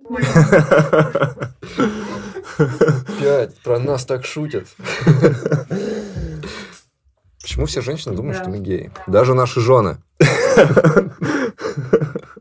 Ребята, это только подчеркивает вашу дружбу. А, нет, на самом деле у меня схожие ощущения и наблюдения. Ну, в Америке это варьируется, мне кажется, от индустрии очень сильно. То есть, если это какой-то стартап, то, в принципе, а, там, ну, во-первых, их зарплатам, возможно, будет как бы не совсем отображать рынок, может быть, чуть-чуть меньше или там вот прям средние по рынку, но не будет каких-то больших бонусов или сильно там, вот как в Гугле каком-нибудь, да. Но большинство людей туда идут э, либо потому что часто спектр задач более интересный. То есть вот как я, у нас, э, когда я пришла, типа было там человек 25, и программистов было типа 5-6. И, то есть это реальный full stack, то есть ты делаешь как бы абсолютно разные задачи, и тем это интересно. И мне как бы как... Я потом уже поняла, потому что я все равно сначала метила там на какой-то Google интервью, э, проходила, точнее, я даже просто не попала на эти интервью, потому что я очень поздно изменила свою специальность, у меня вот не было вот этих каких-то рефералов, референсов, да, то есть мне сложно было залендить интервью, потому что никто, типа, не знал, кто я такая. А, и я рада потом в итоге сравнивать это со своими друзьями, которые там, типа, делали весь правильный нетворкинг в течение университета, типа, вовремя там определились со своей специальностью, попали всякие там фейсбуки, и сидят, типа, меняют цвет одной кнопочки, типа, огромное количество бюрократии, ну, и они вообще особо ничему не учатся. А я, наверное, не знаю уже по этой метрике, кто там, я либо middle, либо senior, сложно сказать, но ощущения очень хорошие. А, но это к тому, что в стартапе большинство программистов идут либо по, по двум причинам. Либо потому, что им как бы интересен стак работы, да, и какой-то набор задач. Либо потому, что у них вера в то, что стартап типа выстрелит, и большинство дают типа опционные стоки, да, и то есть как бы есть реальный шанс, что как бы ты заработаешь состояние. Либо идут в... И опять-таки зависит от индустрии, в основном вот прям очень такие удручающие мнения я слышала от э, финтека, да, то есть от финансового тека, например, идешь на какой-то банк работать, и ты там какое-то приложение или какую-то инфраструктуру пилишь, и вот там прям реально ребята жаловались, особенно в доковидное время, что типа ты час работаешь, и потом просто типа играешь вот прям всем на показ в видеоигры в офисе, и как бы просто даже там проблема не в том, что они сами дурака валяют, а что их не догружают, и что как будто бы вот там просто из-за этой волокиты бюрократии как бы до них задачи так никогда и не доходят. Слушай, Даш, вот, кстати, странно, я работал и там, где надо было фигачить, вот типа стартапная атмосфера, и в лютом энтерпрайзе, mm-hmm. и типа я прокачался больше в энтерпрайзе. То есть там реально ты два месяца можешь кнопку делать, но там культура ревью, качество кода, вот, mm-hmm. вот такие вещи, они типа в абсолют возведены, тебе никто не даст наговнить. И очень коллеги экспертные. А еще у нас, например, в стартапах часто, вот ты говоришь, надежду, что выстрелят. У нас, у меня друг работал в стартапе, и он такой говорит, это точно не выстрелит, поэтому у меня вообще никаких мучений совести по поводу того нет, по поводу того, что я ничего не делаю, что это точно не выстрелит. И вот таких у нас много. Типа ты приходишь работать в стартап, который обречен, и там все это понимают. Ну и потом, я думаю, у нас очень сильно другой финтех вообще. Я думаю, что у нас банки покруче в плане э, цифровых продуктов. И поэтому Кстати, они, они примерно... То есть, идя работать у нас в такие компании, все вот эти большие-большие, красные, зеленые, желтые и все прочее, ты как будто бы как в Google поступаешь в Америке. Ну да. Потому что там же, я так понимаю, банки это такая консервативная тема, намного раньше, которая началась, В основном, в да, да. Кстати, редкий момент, когда, а у нас-то лучше. Очень редкий, я думаю. В этом плане, конечно, да. Потому что началось позже. Это уже известно. Ну, мне кажется, ты сильно упрощаешь по Что? куче причин. Не потому что началось Да, позже. в том конечно. числе, потому И в том ну, числе, ну, с- типа, наверное, с чего началось? С того, что оно началось позже уже, когда проще начинать с нуля, чем перестраивать. ага. А вообще, когда мы говорим про, вот ты говоришь, что ты типа middle или senior, и когда я так говорю про себя, мне кажется, у нас супер разный этот, взгляд на эти вещи, потому что про Америку говорить не буду, у нас это точно работает так. Ты тот, кем тебя наймут. Типа вот меня в 22 года, не в 23, продали в Microsoft с галерой как сеньора. И с тех пор я себя так величал. Типа, М. типа, я сеньор. Но меня ж продали, я ж пришел на собеседование в этот Microsoft и ответил там на все вопросы. Я, и работал потом в команде еще год. Я, типа, сеньор. Но, Мгм. типа, это нет же. На самом деле нет. Ну да. Ну, э, на самом деле у меня э, как бы схожий вопрос на другой. Вообще в Америке, не знаю просто как в России, но здесь вот прям очень стандартизированный весь процесс прохода интервью, да, вот эти все там задачки, алгоритмы и так далее, тебя просто дрючат, поэтому бесконечно. И какое-то время я так немножко не понимала все это дело и думала, что это все бессмысленно, как бы это не отображает на самом деле, как бы насколько хорошо ты пишешь код, и это верно, но а, потом я как-то взглянула на это с другой стороны, потому что, ну, это реально сложные штуки, которыми надо готовиться и тратить большое количество часов в день, чтобы их проходить, даже если у тебя хорошо все с математикой, просто вот, ну, ну да, это как Олимпиада по математике, надо готовиться. А, и, значит, это показывает либо одно из двух, либо ты прям абсолютный вундеркинд, что очень маленький процент бывает, потому что даже прям очень гениальным людям математики нужна подготовка для таких задач, либо ты просто как бы можешь как бы батрачить, сидеть, э, тратить время, усердность есть, и ты тоже не тупой. Поэтому, в принципе, одно из двух какой-то, не какой-то. С с другой стороны, тоже не хочется писать под каждое интервью какое-то новое приложение, да, то есть вот эти все, типа, напиши какую-нибудь свою штуку, ну, типа, как-то время не очень хочется тратить. Поэтому, не знаю, это сложно. И вопрос как бы оценки, и как бы и внутреннего в компании перформанса. Я тоже вот как бы задавала в своей компании этот вопрос, потому что как бы многие процессы не стандартизированы. Как бы они супер открыты каким-то предложениям, и мы это внес- внесли, э, но э, в то же время, да, в стартапе тоже есть такой минус, потому что немножко, типа, иногда есть такие вопросы, типа, а я вообще окей, перформлю, типа, что происходит. Просто в Америке еще Я помню, у меня был как-то разговор с э, парнем, он работает дизайнером в Pinterest, живет в Сан-Франциско, русский парень. И он как-то начал, а, как сказать, высказывать недовольство, не то что недовольство, а просто озвучил разницу в системе фидбэка в России, например, и в Америке. То есть, если в России что-то идет не так, тебе типа, начальник подходит и говорит, типа, все, все мат, как бы иди и исправь. Ну, и просто тебя ставят перед фактом, это плохо, сделай, типа, переделай.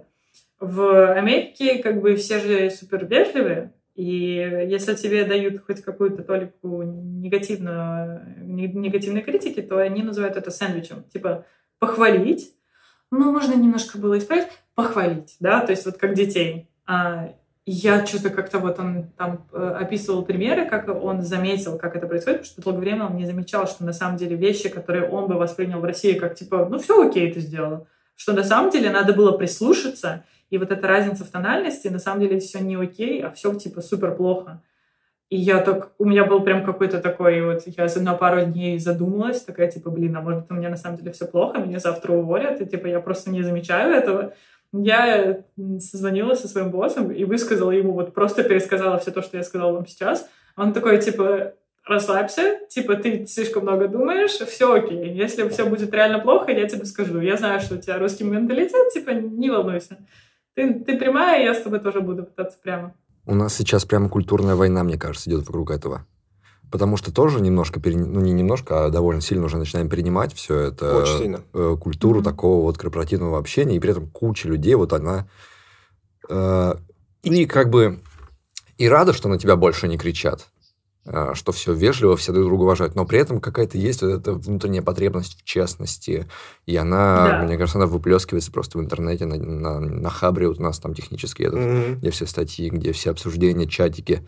То есть э, вот там ты придешь, что-то покажешь, что-то спросишь и получишь свою порцию честности по самые вообще уши. Вообще у меня есть история про то, как я с этим столкнулся, и я это сразу купил. Мне mm-hmm. это очень понравилось. Потому что у меня самая первая работа была такая, где если ты что-то сделал не так, тебе приходят и говорят, ты тупой долбоеб. Mm-hmm. Я не понимаю, зачем mm-hmm. мы тебя держим. А потом я попал в компанию, которая большая. И там мне сказали, типа, вот делай неважную хрень, пока мы ищем тебе проект. Я сижу, делаю неважную хрень, приходит один из самых главных менеджеров и говорит, у меня срочная задача для тебя. Сделай вот это дает мне эту задачу, она мне не понравилась, потому что там надо было писать на PHP, и его тогда хейтил. Были времена, когда, типа, ну, джуниоры, они такие, типа, я пишу на C-Sharp, я на другом языке писать не буду. Я ничего не сделал. Mm-hmm. Он пришел на следующий день и говорит, что ты сделал? Я такой, я пока разбираюсь, я ничего не сделал. Он такой, Фил, задача вот капец срочная. Mm-hmm. Я такой, хорошо. Он уходит, я опять ничего не сделал. Он приходит такой, что ты сделал? Я такой, ничего. И он такой, блин, это не круто. Ты ушел, короче, другому, я назначил. Я такой, в смысле, не круто? Ты должен был меня уволить. Я, то есть, я так не хотел ее делать, что я такой, ну, меня уволят, ладно. Найду другую. А он сказал, что это не круто. Я такой, то есть это работает так. Когда войти кто-то лажает, ему говорят, что это не особенно круто, и уходит. И, типа, мне нравится жить в таком мире. У меня такая же ситуация была примерно. Только на большем масштабе еще. Э, когда я э, не работал три месяца, а то и, по-моему, побольше. То есть я, про... я не знаю, что я какой-то был страшно выгоревший, я просто приходил на работу, мне было трудно общаться со всеми там коллегами, я просто уходил, сидел в э, подвальчике в комнате отдыха на кресле подушки, и при том, что моя работа была общаться с людьми, это последнее, что я вообще готов был делать. И да, так через сколько-то месяцев ко мне пришли и сказали, ну, что-то не очень, да. Ну, ты, наверное, уже как бы не хочешь эту работу делать, да. Ну, ну, давай, вот три зарплаты тебе и по соглашению просто. Ну, наверное, тебе будет лучше поискать что-то еще. Раньше бы... В... А что, есть же созвоны вот эти стендапы у нас называются? А, да. Когда вы, типа, по идее, прогресс как бы свой озвучиваете. У, у меня он был раз э, в месяц.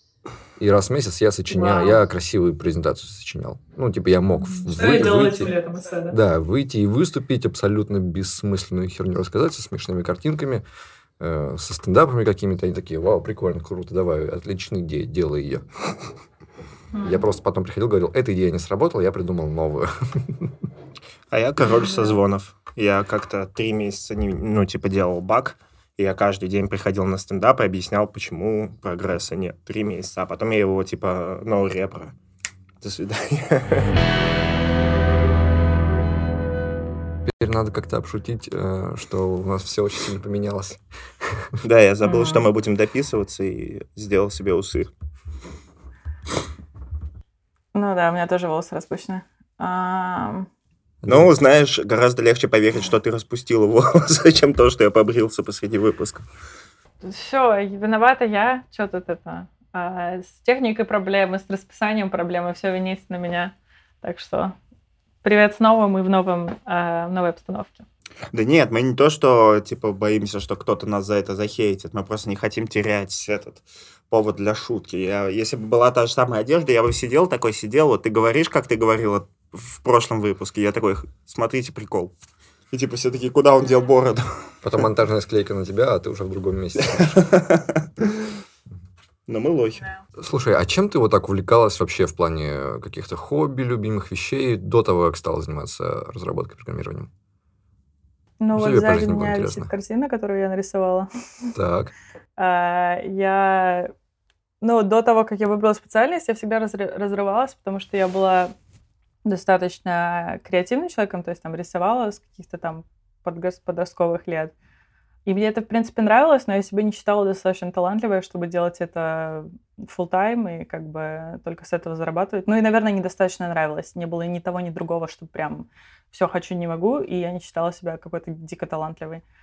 Ну и математика получалась, поэтому я такая, типа, блин, вот если бы у меня математики не получалось, то тут как бы, ну, как бы даже сомнений не было. Пошла бы там на что-то креативное, и как-то как будто бы жалко не было. А тут мне хотелось оба задействовать. Что еще делала? Скульптурой немножко занималась, ну так, типа, лепила из глины. А, ну так, самоучка, не знаю. Блин, сколько же IT талантов угробил на этот год. Ну, типа, все хотят заниматься каким-то творчеством, создавать и такие, блин, за творчество вообще ничего не платят. Идут в программирование, и у всех все отлично получается причем. То есть, типа... Ну и вот, я хотел спросить, типа, а у тебя не появилось никакой такой профдеформации в плане всей остальной жизни, когда ты начала этим заниматься? Мне точно несколько раз говорили, что какая-то я стала более инженерная, Вот-вот, я про это. Ну, мышление, конечно, то есть ты как-то смотришь на все более логически, мне кажется. Ты смотришь на все как решение задачки. Ну, типа, как бы ты есть- описал это в коде, да? Что-то произошло. Да, да, типа if this, then that. То есть... Но я и всегда, мне кажется, была такой более логичной. тип- Типа логика превалировала над эмоциональностью, скажем так. Но, наверное, это только еще немножко усугубилось. Слушай, а вот хотел все спросить, у вас тоже есть такая культура, у нас типа, а если ты программист, и ты в компании программистов вдруг скажешь, что у тебя эмоциональное превалирует над логикой, или что тебе больше интересно играть на гитаре, чем писать код, все такие, ну вот ты типа не трушный программист, тебе среди нас не место. Они, Мгм. конечно, так не скажут, но они так подумают. Ну, у меня достаточно большой набор типа хобби, не связанных с программированием. И иногда мне кажется, что... Но я и сама про себя шучу, типа, что я не типичный программист, то есть не такой не социальный типаж. Вот. э, Потому что, наверное, все-таки таких больше, а, мне кажется. Мне кажется, все под них косят, потому что так принято. Ну, у нас, у нас прямо вот так. мгм. Я вот... Ну да, типа, все говорят, настоящий программист, типа, 8 часов кодит, приходит домой, 8 часов пилит в пэт-проект, э, слушает Мгм. по дороге подкаст технологический, потом с утра приходит на работу и обсуждает новости индустрии, потом опять кодит. Так никто жить не может, но из-за того, что есть Мгм. вот такая вот типа культура, что разработчики должны быть такими, очень многие играют так, таких. Я так делал точно. Да. Мне кажется, что сейчас Ну- чуть поменьше, но это точно, вот что точно есть, это что профессия программиста, она какая-то типа э, идентифицирующая тебя. То есть, например, когда тебя спросят, кто ты, ты будешь говорить там не художник, скульптор и любитель йоги, а ну я программист. Даже не из-за того, что, например, даже если ты перестанешь этим ну, Ну, то есть, вот. Например, блогером Сто процентов. Лейбл, ассоциируемый- ас- ассоциирующийся с этим, есть. Вот я э, общалась со своей подругой, и так сложилось, наверное, из-за жизни в Нью-Йорке. У меня довольно много подруг-моделей. Одна моя близкая подруга, и она мне как бы жаловалась, что она не любит говорить, как бы кем она работает, потому что как только она это говорит, то есть сразу ее как бы дискредитируют, что вот ты, как бы твоя внешность, и, ну, скорее всего, внутри там особо ничего нет. Это вот ассоциация, которая идет, да, если девочка говорит, что я модель. И она говорит, я не люблю этот момент, и я до последнего, типа, если с кем-то знакомлюсь, то есть я не люблю говорить, что я модель. Хотя у нее есть какие-то разные извлечения, но в основном, как бы, деньги сейчас она зарабатывает этим. А, а у меня, в принципе, наверное, наоборот. А, я кажусь каким-то, может быть, более плюс-минус там творческим, не знаю, каким-то человеком, когда ты меня встретишь или там общаешься в социальном, и когда меня спрашивают, типа, а чем ты занимаешься, я говорю, программист, все такие, типа, о, то есть они как бы ассоциируются с этим какой, какие-то, какой-то ум. Хотя я встречала миллион, типа, дебилов реально, ну, то есть как-то стрит-смарт и как бы не особо умных людей, которые занима- занимаются программированием. Поэтому это 99% есть. нахрен. И, может быть, конечно, есть какая-то корреляция с тем, что войти в программирование надо иметь хоть какой-то склад логики, и хоть что-то с этим со временем придет, но это все равно не, не значит, что ты, типа, умный чувак. Поэтому сто процентов это есть, но для меня в этой ситуации я это вижу больше как плюс, то есть чаще я как бы немножко как поднимаюсь в глазах людей, хотя, наверное, это в общей системе ценностей не очень честно. То есть это не особо ничего не значит, я могу реально быть все равно дурой, а люди, люди думают, вау, какая умная, просто потому что я сказала, что программист. А, но я не знаю, просто у меня компании сколько нас, мы сейчас вот немножко растем, то есть я думаю, в этом году у нас будет 10 уже человек, в комп... ну вот э, именно программистов, технарей. И у нас и баланс гендерный какой-то слишком ровный, то есть у нас девочек абсолютно... Так, так получается, нету какой-то обязательной, не знаю, позиции, которой компания старается придерживать, потому что мы слишком маленькие, чтобы об этом заботиться. Но все у нас супер милые, как бы есть нестандартные ребята, там девчонка, у нее вообще арт-хистори бэкграунд, самоучка там э, и, и так далее. То есть э, я, наверное, я, в принципе, мало встречалась с какими-то там сильными вот предрассудками, и именно что я чувствую, что меня на эмоциональном уровне дискриминируют, потому что я не подхожу под типаж. То есть я, наверное, в своем примере больше это чувствую как плюс, типа, что я типа более, ну, спеш... то есть отличаюсь. Да, Ну вот смотри, а если бы у тебя, короче, блог приносил, ну, скажем, втрое больше, чем разработка, а ты бы Мгм. все равно называл себя программистом, ведь, да? Я вот себя точно никогда в жизни блогером называть не буду. Хоть мне там подкаст Да, будет да. приносить 100 миллионов долларов, я буду говорить, я программист, и еще там вот у нас подкаст есть. Но представиться Ну да, ну блогером... потому это что типа- для меня блогер это не очень, это не совсем профессия. Это то же самое, как а, Ким Кардашьян. Она кто? Она вот просто совокупность известности. Типа, поскольку она известная, все, что она дальше сделает, типа, становится как бы каким-то поводом для новостей. И я такого не очень хочу. Я хочу все-таки иметь какую-то профессиональную деятельность. Ну, Она прямо Так да, профессионально известная женщина. Ну как, есть типа термин «светская львица». Э, Ну, он, да. Старый, конечно, термин, но типа вот он есть, да. Человек, который... Ну да, да. прям- Но мне вот не нравится то, как я на это смотрю. То есть э, мне прямо стыдно было бы перестать быть программистом. То есть, типа, даже если, а скоро так и будет, скорее всего, мне не надо будет работать программистом, чтобы жить, а работать программистом я задолбался. Я все равно где-то буду работать программистом, чтобы говорить, я программист. Или писать код дома. Но я, типа, не смогу это отпустить, потому что мне стыдно не быть им. Как врачи, которые должны ходить, да. и- Да, в России есть классный закон, короче, что врач, чем бы он ни занимался, он должен там пару раз в год отработать в бесплатной больнице, иначе у него заберут лицензию, он больше не врач. И у меня есть родственник, который миллионер со своим бизнесом, но он типа Мгм. ходит и работает два раза в год, потому что он не хочет перестать быть врачом. Хотя он миллионер. Ну, у меня на самом деле тоже на первых порах особенно усиливается это все комплексом самозванца, как мы это обсудили, да, что это практически у всех, кто, в принципе, находится в около техническом мире. А, И я сто процентов считала, что поскольку я, типа, не пишу какие-то пэт-проекты в свободное время, или, по крайней мере, со времен универа это не делала, то, типа, я как будто меньше, чем те, которые, типа, занимаются до работы, во время работы и после работы. Но потом я просто поняла, что, во-первых, я не хочу тягаться с этими людьми, потому что мне просто нравится больше что увлечения, чем они только ёбнутые. программирование. Наверное, это хорошо. Слышишь? Ты хотел что сказать? Я говорю, это потому что эти люди ёбнутые.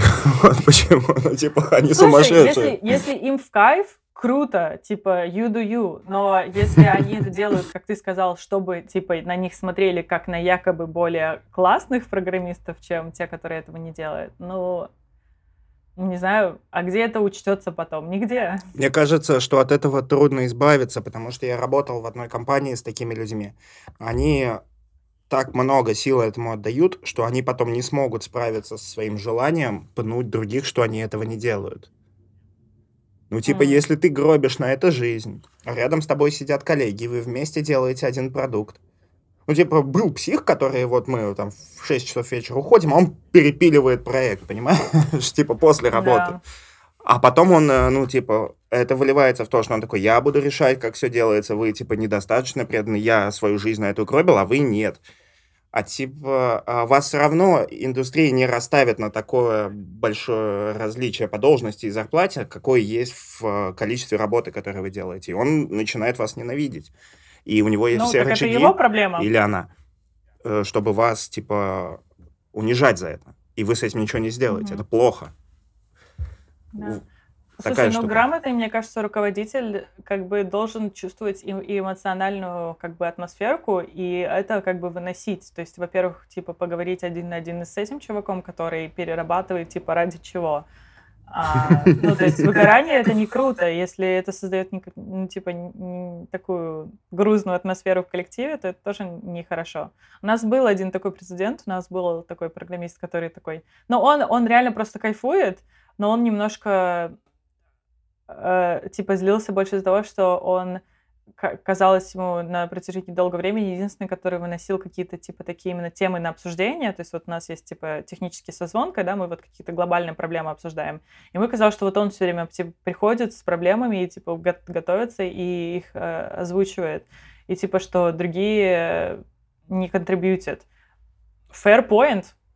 Но, мы, но, но в этом были еще и как бы эмоции задействованы, и с, ними наш, с ним наш руководитель поговорил, что, типа, чувак, мы все тебя очень ценим, а, мы знаем, что ты, типа, трудоголик, а, но это ты, и, но да, вы, ребята, тоже остальные, давайте немножко так включайтесь, и, ну, то есть это можно как-то, не знаю, мне Ну, кажется, это видишь, в рамках компании, да. А вот, например, я писал на Хабр статью.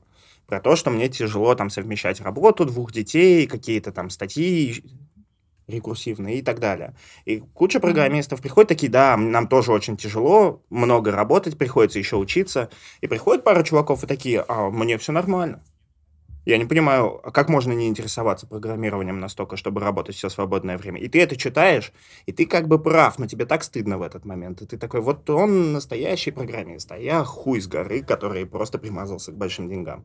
И все другие, кто с тобой читает, как он говорит про то, что вот он считает, что абсолютно нормально работать все время, они тоже чувствуют, у них очень сильно усиливается синдром самозванца, и это грустная история. Поэтому, мне кажется, важно доносить, что такие люди, они немножечко ненормальные. Ну, типа. Мне, кстати, с вами очень э, намного легче. Э, когда я влился в эту всю среду и тусовку, мне здесь комфортнее, я себя не чувствую таким тупым и ущербным. Как, чем где? Э, чем в среде людей искусства. Людей искусства и таких гуманитар... гуманитарных наук. Там мне было ужасно. Там я нигде еще не чувствовал себя таким ущербным изгоем, как когда был в такой тусовке, где люди, знаешь, там кандидаты наук по истории, философии, знают латынь и еще три европейских языка, говорят про театр, про группы, которые слушают полтора человека, про вот что вот такие, знаешь, очень творческие, uh-huh. очень гуманитарные люди, закончившие журналистику, что-нибудь еще, которые сидят в этом маленьком супер-мега модном офисе в центре Москвы. Я туда приходил, господи боже мой, я деревенский Ваня просто по сравнению с вами. А с нами почему нет? Не знаю, намного легче. Потому что программисты все время ноют, что они ничего не стоят. Не знаю, мне кажется, у меня одинаковое сейчас количество друзей и таких вот технарей, и креативной тусовки.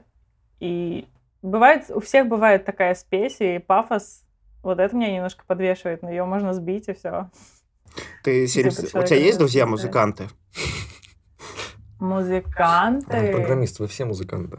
Нет, которые вот типа, не которые что-то там где-то э, поигрывают, а которые вот такие, знаешь, прям вот разбираются в музыке, в джазе и так далее. Они, тебе, они будут смеяться над тобой, когда ты будешь слушать обычную музыку. Они будут говорить типа, а, Чё, я понял, да. Да и тебя тоже. Ну, типа, они же капец снобы. Типа, вот и там они такие, это какое-то вот говно, знаешь, типа как Никельбэк, какой-то вот дженерик рок, это слушать, типа... Слушай, не, снобы есть везде. Мне снобы очень не нравятся. Я э, к вопросу там, чем я интересуюсь, кроме программирования, это кофе. Я и бариста какое-то время работала. У меня много друзей прямо из такой именно кофейной тусовки, да, то есть типа кофе третьей волны, спешлти, та-та-та-та-та, э, фестивали, компетишены, World Barista Champion, бла-бла-бла.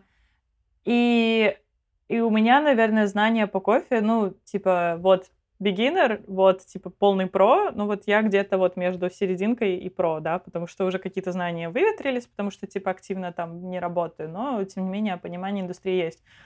И меня жутко бесит, когда ты когда приходишь в кофейню, неважно где по миру, там русскоговорящая, не русскоговорящая в Америке, и довольно часто встречается, что вот снобизм, да, то есть ты заказываешь, и у меня бывает разное настроение, то есть часто там, если ты именно хочешь сравнить кофе и дать оценку заведения, то скорее всего, возьмешь черный кофе в каком-то его виде, то есть либо фильтр, либо эспрессо, потому что так, ну, сам кофе качество оценить э, можно, но иногда я чувствую, как, э, типа, я в настроении попить э, как молочный коктейльчик, да, как его кофейники назовут, то есть это молочные, э, на молочной основе напитки, там капучино какой-то или еще что-то.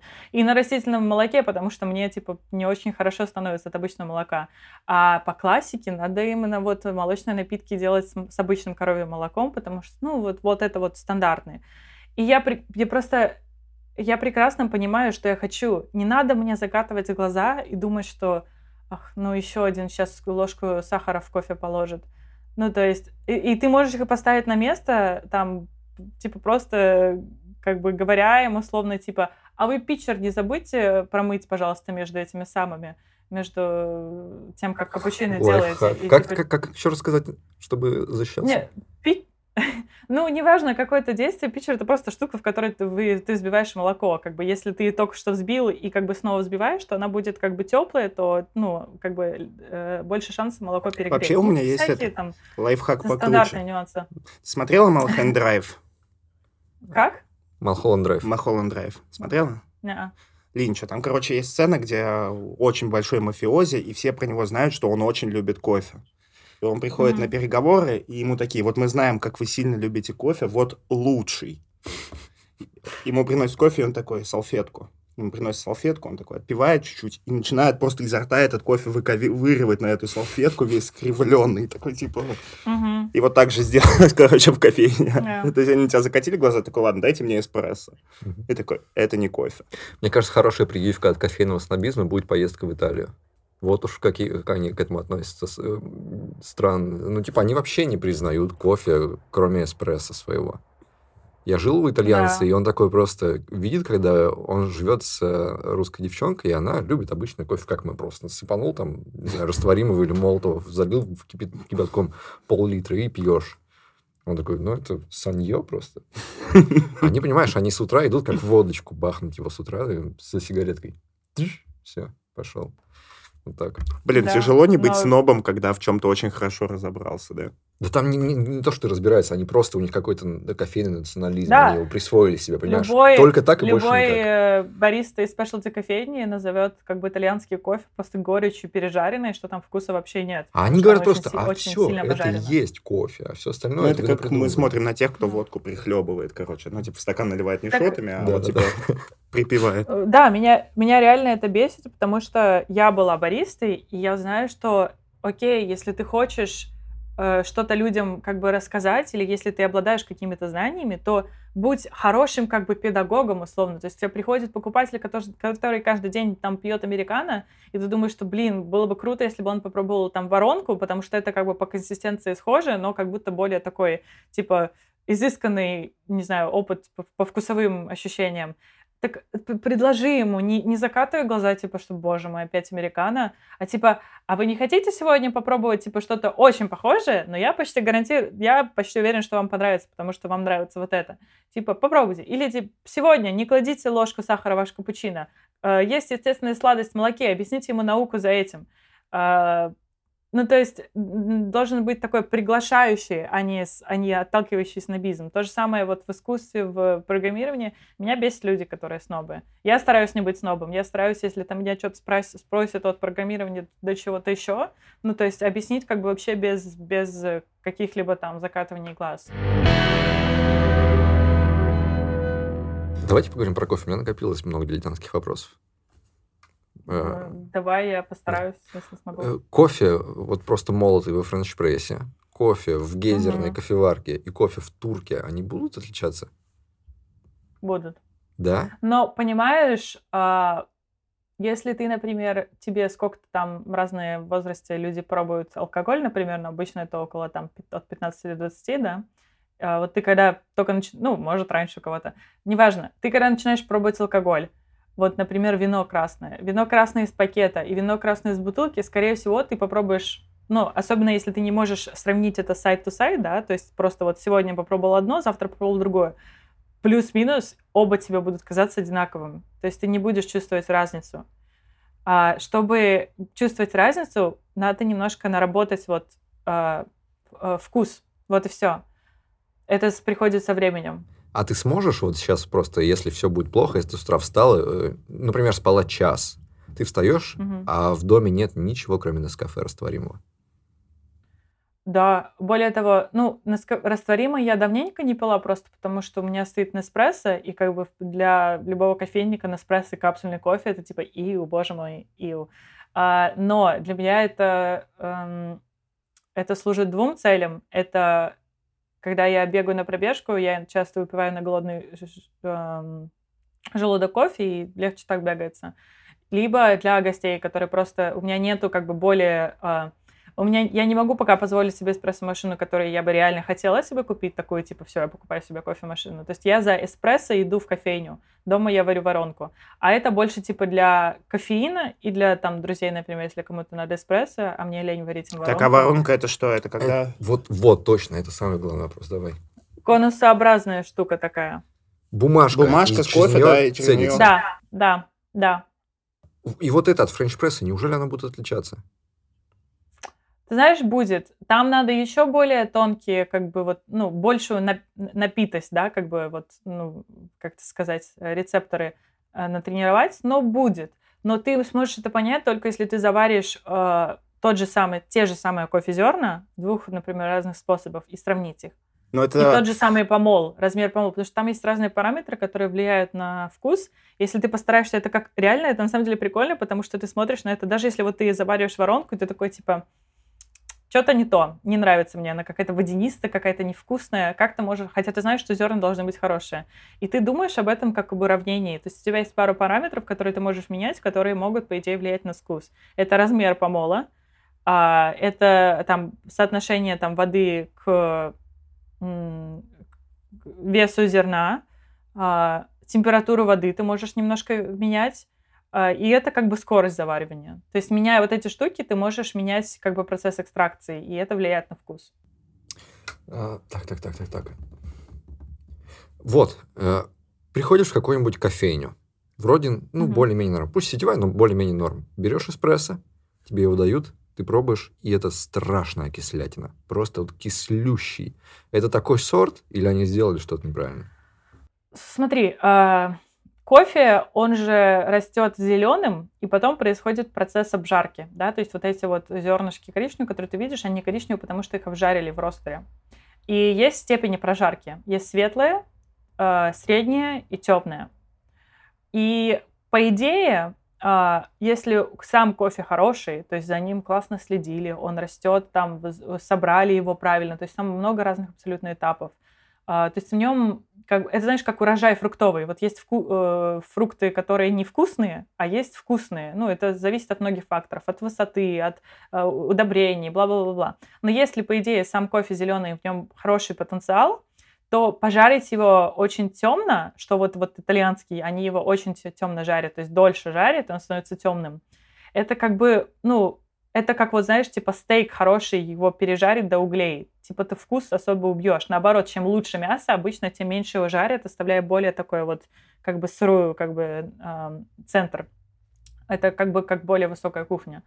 Э, то же самое с кофе, но, к сожалению, э, это не значит, что надо каждый хороший кофе жарить максимально э, более светло, потому что э, светлый кофе будет более кислотный, в нем будет вот эта естественная, э, как вот acidity, кислота.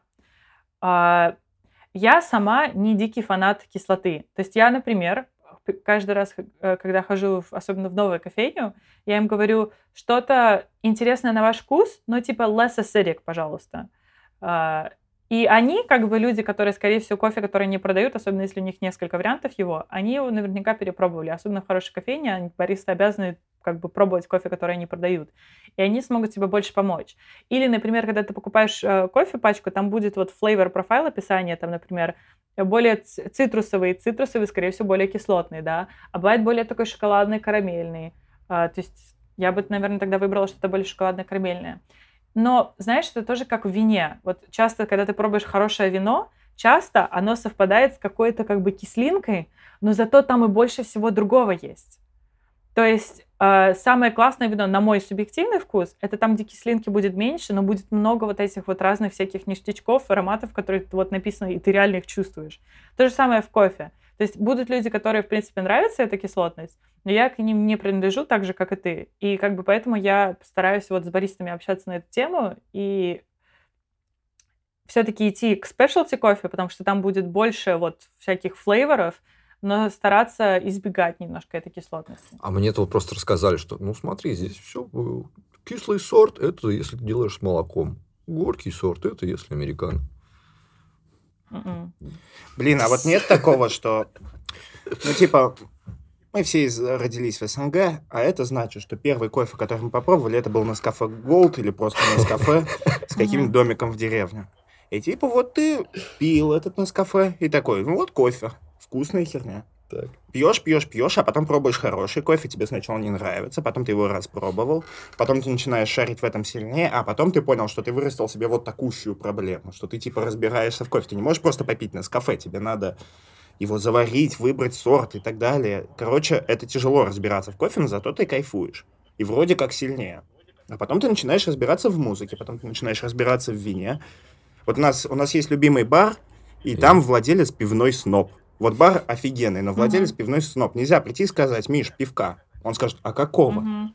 Ты ему такой, ну вот обычного светлого. Он такой, а какого обычного светлого? Вот смотри, вот есть лагерь из Германии, вот пилснер такой, вот здесь цитрусовые нотки, а вот это пиво очень хорошо с едой идет. И ты такой, Миш, дай, пожалуйста, пиво. И он прям вот обижается, ему тяжело с этим. И ты прям, мы, короче, с Тёмой Слушай. запомнили два сорта пива, которые нам типа нравятся, и мы все время говорим Да. его. Но это очень осложняет Ну, жизнь. а, очень полезно научиться, вот есть даже вот если а, загуглить типа taste profile, да, вот всякие там колеса, которые так вот разделяют, как бы как описать, как, используя слова, описать вкус и аромат. И просто вот, э, а часто это какие-то ягоды, что-то фруктовое, иногда это как бы какой-то ну, резина, какой-то там, э, ну, то есть там разные слова, и которые реально ты э, ты со временем по- понимаешь, что это не значит, что там реальные помидоры в этом кофе. Но если ты попытаешься найти слово, которым описать, то они реально кофе какой-то такой помидорный. А, И в следующий раз, когда ты пойдешь выбирать алкоголь, то же самое, я как бы э, мне интересен мир вина, я в основном пью только красное вино, но я пью его недостаточно много, чтобы вот развить вот эту напиток, чтобы прям, типа, вообще шарить полностью, потому что, ну, пока не, не так глубоко погружалась в это. И когда я прихожу в хороший либо магазин, либо просто в ресторан, и я вижу, что у человека 100% знаний больше, чем у меня, как вот у этого вашего пи- пивного товарища, просто скажите, типа, чувак, я не шарю, но мне нравится, например, отсутствие кислотности, а, мне нравится какая-то такая фруктовость, может быть, это, в пиве. А, вот Для меня часто пиво очень как мыло, по, по по особенно светлое по, вот, на язык. То есть отсутствие какой-то такой химозной мыльности. И вот этими словами, типа, я тебе доверяю, ты знаешь больше меня, вот это то, что мне нравится. И он будет наверняка счастлив помочь подобрать тебе. То есть ему хочется, чтобы тебе понравилось, но как бы он, наверное, пока не понимает, что ты, ну, типа, лейблами вообще еще не шаришь, но ты можешь на уровне ощущения описать, что тебе нравится. Но мы как-то так и выкручивались. Я к чему про все это говорил. Может быть, гораздо легче было бы вообще ни в чем не разбираться. Продолжать покупать свой Нескафе за 2 бакса, короче. Клинское за 1 Ну. бакс. И жить и вообще не, это, не заморачиваться. Но я не готова уже пить, типа, Уже, да. вино из пакета. Уже точно. То есть вот... Мне не, в- мне мы- не вкусно. Мы с Тёмой вот тоже пиво из магазина мы уже пить не можем. Типа Миша нас подсадил на это хорошее пиво, и кофе я тоже, я на кафе пить ни за что не буду. И вино тоже плохое. Я не, не шарю, но я там запомнил несколько, которые мне Ну, вино я, кстати, еще могу бабахнуть, стрёмненькое. Не, ну если надо, конечно, я могу и этот, и технический спирт пить, но история в том, что, может быть, лучше было и не начинать, потому что обратно уже не вернешься. То есть уже не приучишь себя пить помои. А раньше ты умел, и, все хорошо было. Если ты посмотришь почти на всех детей, то у них очень консервативная диета, знаешь, это там макарошки с кетчупом, типа котлетки с гречкой, и они очень нехотя выходят за пределы того, что им вкусно.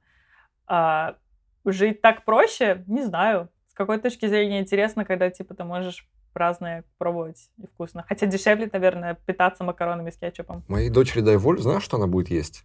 Две вещи. Масло сливочное и сметану. Ну, Прям брать его, откусывать масло и э, сметану его заедать. То Отлично. же самое кофе. Большинство детей, в принципе, кофе даже на кафе такие, типа, над ней Меня, пошутить. Время кстати, мама подсадила тянется в, такая, в- типа, в- кофе. лет на кофе. Типа, я точно помню, что вот до пяти мне запрещали кофе. Типа, типа ты маленький, а в пять мне стали разрешать, и я с тех пор, типа, его, как не знаю, как воду пью. А в Америке пьют цикорий? А, нет. Безбожники. да. Блин, я помню, в армии так обрадовался, что там кофе дают. И такой, «М, кофеек, отлично, а это был цикорий. С молоком. Кошмар. Э, Если скажут кофе, оно. Твоя реакция? Зависит от человека, с которым я разговариваю. Так у нас же ввели норму, что А, можно и так, и так. Ну, все равно, братан, пойдем зайдем сегодня в кофе-бин и скажешь, э, Где мое кофе, да? Да. И тебе скажут, выйди, выйди, пожалуйста, из нашей Слушай, кофейни. я, я, наверное, если раньше была чуть, ну, чуть более снобистой в отношении как бы грамотности языка, то сейчас мой русский только ухудшается, он лучше не становится. Поэтому, как бы, что мне другим делать замечания, когда мой хуже становится? А в английском, кстати, у них, наверное, нет такого, да? Есть вообще явление вот этой граммонации? Что все такие... Граммонация? Ну да, у нас есть граммонация, которые всех всегда поправляют. Вот они придут э, А. в статью тебе исправят там все ошибки. Скажут, исправь, пожалуйста, я не могу смотреть, что у тебя нет запятой здесь. Нет, я на самом деле сама прошу, прошу типа и парня своего, и вот каких-то других людей, с которыми вот native спикеры, если я что-то вот где-то делаю, то э, типа говорите мне, как там, не знаю, артикль или еще что-то. Но часто типа они проверяют, такая типа, блин, да, я знала, и типа я вообще даже не поняла, ну, типа ты знаешь правила, что оно как-то типа выскакивает. Да что на английском правило? У них же запятые авторские. Типа в русском, а, и когда пишешь, самое сложное долбанные запятые. Типа у нас реально миллиард правил на них, и ты все время ошибаешься. А в английском фигачишь, как тебе Ну, зато- Они, в принципе, типа плюс-минус до средней школы только учат английский как английский. Вот у нас же есть русский язык, да, и русская литература. В Беларусь, в Беларуси еще есть белорусский язык и белорусская литература. Но в Америке, типа, до средней школы вот учат именно английский, параллельно учат литературу, а потом остается просто English literature. И они как бы там учат... То есть с какой точки зрения они продолжают учить язык, но они в основном просто практикуют э, письмо эссе, что очень важный навык, то есть в изложение своих мыслей на бумаге. Но в основном они читают и пишут эссе, то есть они не учат грамматику как таковую. Мы с Тёмой очень сильно это... реально... Да. Да, то есть не, у него есть уровни, вот, например, SAT, это как ЕГЭ американский, да, который сдавала, там просто, ну, трэш, то есть э, там как бы ты учишь списками слова, которые вот встречаются, не знаю, только в э, Диккенсе каком-нибудь, э, ну, то есть, которые в обиходе не используются вообще. То есть английский интересный тем, что его подобрать таким разговорным языком достаточно проще. Просто проще точно, чем русский, например, или китайский.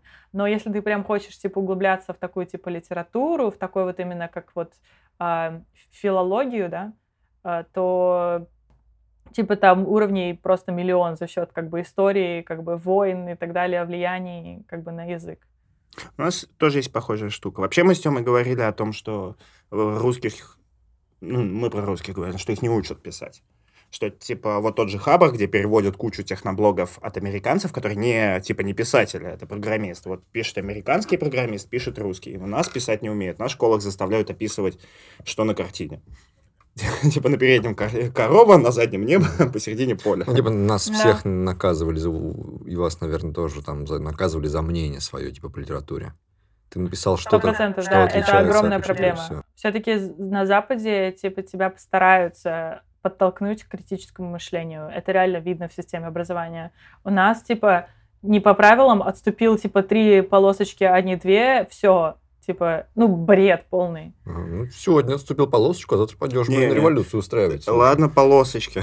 Ладно, полосочки. Меня больше всего убивала херня, что ты, типа, должен написать ответ на то, что хотел сказать автор. Учитель знает, по его мнению, что хотел сказать автор. Твоя задача понять это. Ну, такой-то тоже есть. Такой, мне кажется... э, Нет, нет. Я где-то читал даже историю, что там в Англии или где э, мальчику поставили тройку за то, что он неправильно написал сочинение, что хотел сказать автор. И он пошел, нашел от автора, что ты хотел здесь сказать. И он, а, или как там было, что он, по- у него было сочинение задано, типа, что здесь хотел сказать автор. Он пошел к этому автору и спросил. И автор ему рассказал. Мальчик это принес в школу, мы поставили трояк. Нет, нет, он хотел сказать. Ну, у нас это прям угрожающие масштабы. То есть я прям помню, как меня с этого бомбило, что надо было писать то, что учитель считает правильным. И причем он вам об этом училка говорила. То есть вы проходите произведение, училка объясняет, что автор хотел сказать, а потом вы должны про это написать сочинение. Типа, что? И поэтому у нас не умеют писать. Прям не умеют. Да. да. Те как бы воркшопы, которые я брала по письму, на самом деле мне были очень полезны именно в Америке, потому что это больше у тебя, у, у, типа, учеников в классе могут быть абсолютно разные мнения про то, что сказал автор, но это больше про вот аргументацию. То есть ты должен уметь построить свое сочинение, да, это структура. И вот мне очень понравилось одно упражнение. Это вот ты написал, например, у тебя лист перед тобой сочинения, ты его кладешь, переворачиваешь, и постарайся одним приложением сказать мысль, которую ты сказал во всем абзаце. И у тебя там, например, пять абзацев. И ты так понимаешь, что, типа, на самом деле это сложно. Или вот э, кажется очень простой тест, но иногда ты написал какой-то там либо имейл или письмо, э, положи и скажи человеку в реально там трех предложениях, о чем это. Если ты не можешь связанно там собрать три приложения, о чем это, значит, у тебя наверняка нет вообще связи во всем этом как бы писанине, которое ты. Ага, ага, все так. Прикольно, что у Тёмы вот это из коробки. Да не из коробки. Ну, типа, а где ты этому научился? Не в школе же у нас? Да не знаю. Ну, я, наверное, тут тоже по всем этим просто в какой-то момент начал изучать все эти методики и начал немного просто по-другому учиться рассказывать истории. Ага. Я же много этих учебников всяких перечитал и пробовал много всякого. Но я просто помню, да, свое первое сочинение, которое я... э, Я прочитал «Герой нашего времени» про Печорина. И впервые меня что-то впечатлило. Впервые мне захотелось не пойти в эту книжку 3000 рефератов по литературе и списать оттуда. А такой, «Р- расскажу-ка я сам. Я залезу в голову к Печорину, попробую сказать, что я понял. Я впервые, наверное, в жизни тогда задумался об этом, о конфликте искренности и иронии, потому что она у него была, типа он чем-то Мгм. прикрывался, какими-то своими хорохорился. Начал про это рассуждать и получаю просто перечерканный нахуй листок с тройбаном. А надо было идти и 3000 рефератов, да? типа того, да. Ну, У нас вообще любят наказывать за то, что ты посмел подумать, что твое мнение хоть чего-то достоит. Э, Спорт, йога. А, да, я бегаю. Ну, типа, из-за карантина в основном. До этого я ходила на йогу, а, на горячую йогу. Это Горячая йога. Да, 40 градусов. А, Ты потеешь просто как, не знаю, как без мата выразиться. А, Но это прикольно, то есть это серьезные нагрузки физические, это все тело у тебя растягивается, потому что типа с первых минут ты такой прогретый, а, то есть вот на гибкость полезно. Баланс тренируешь, всякие стойки на руках, на плечах, на голове. А, Мне прям очень нравится. То есть вот для меня это был первый эм, спорт, который я нашла, на который прям не то, что себя заставлять не надо было, я реально тупо ходила каждый день. Вот, вот каждый день я 7 месяцев, типа 7 раз в неделю ходила. И ты после этого ходишь такой просто вареный такой, а, тебе еще в конце кладут холодное полотенце из, из холодильника, и принимаешь душ, и ты просто такой, я переродился. А, прям очень нравится. Но потом студии закрылись, то есть они вот только-только сейчас потихонечку открываются. Я вот сейчас впервые за год сходила. И в это время я... Ну, я бегала немножко и раньше. А, Я пробегала полумарафон, и я бежала эстафету на московском марафоне.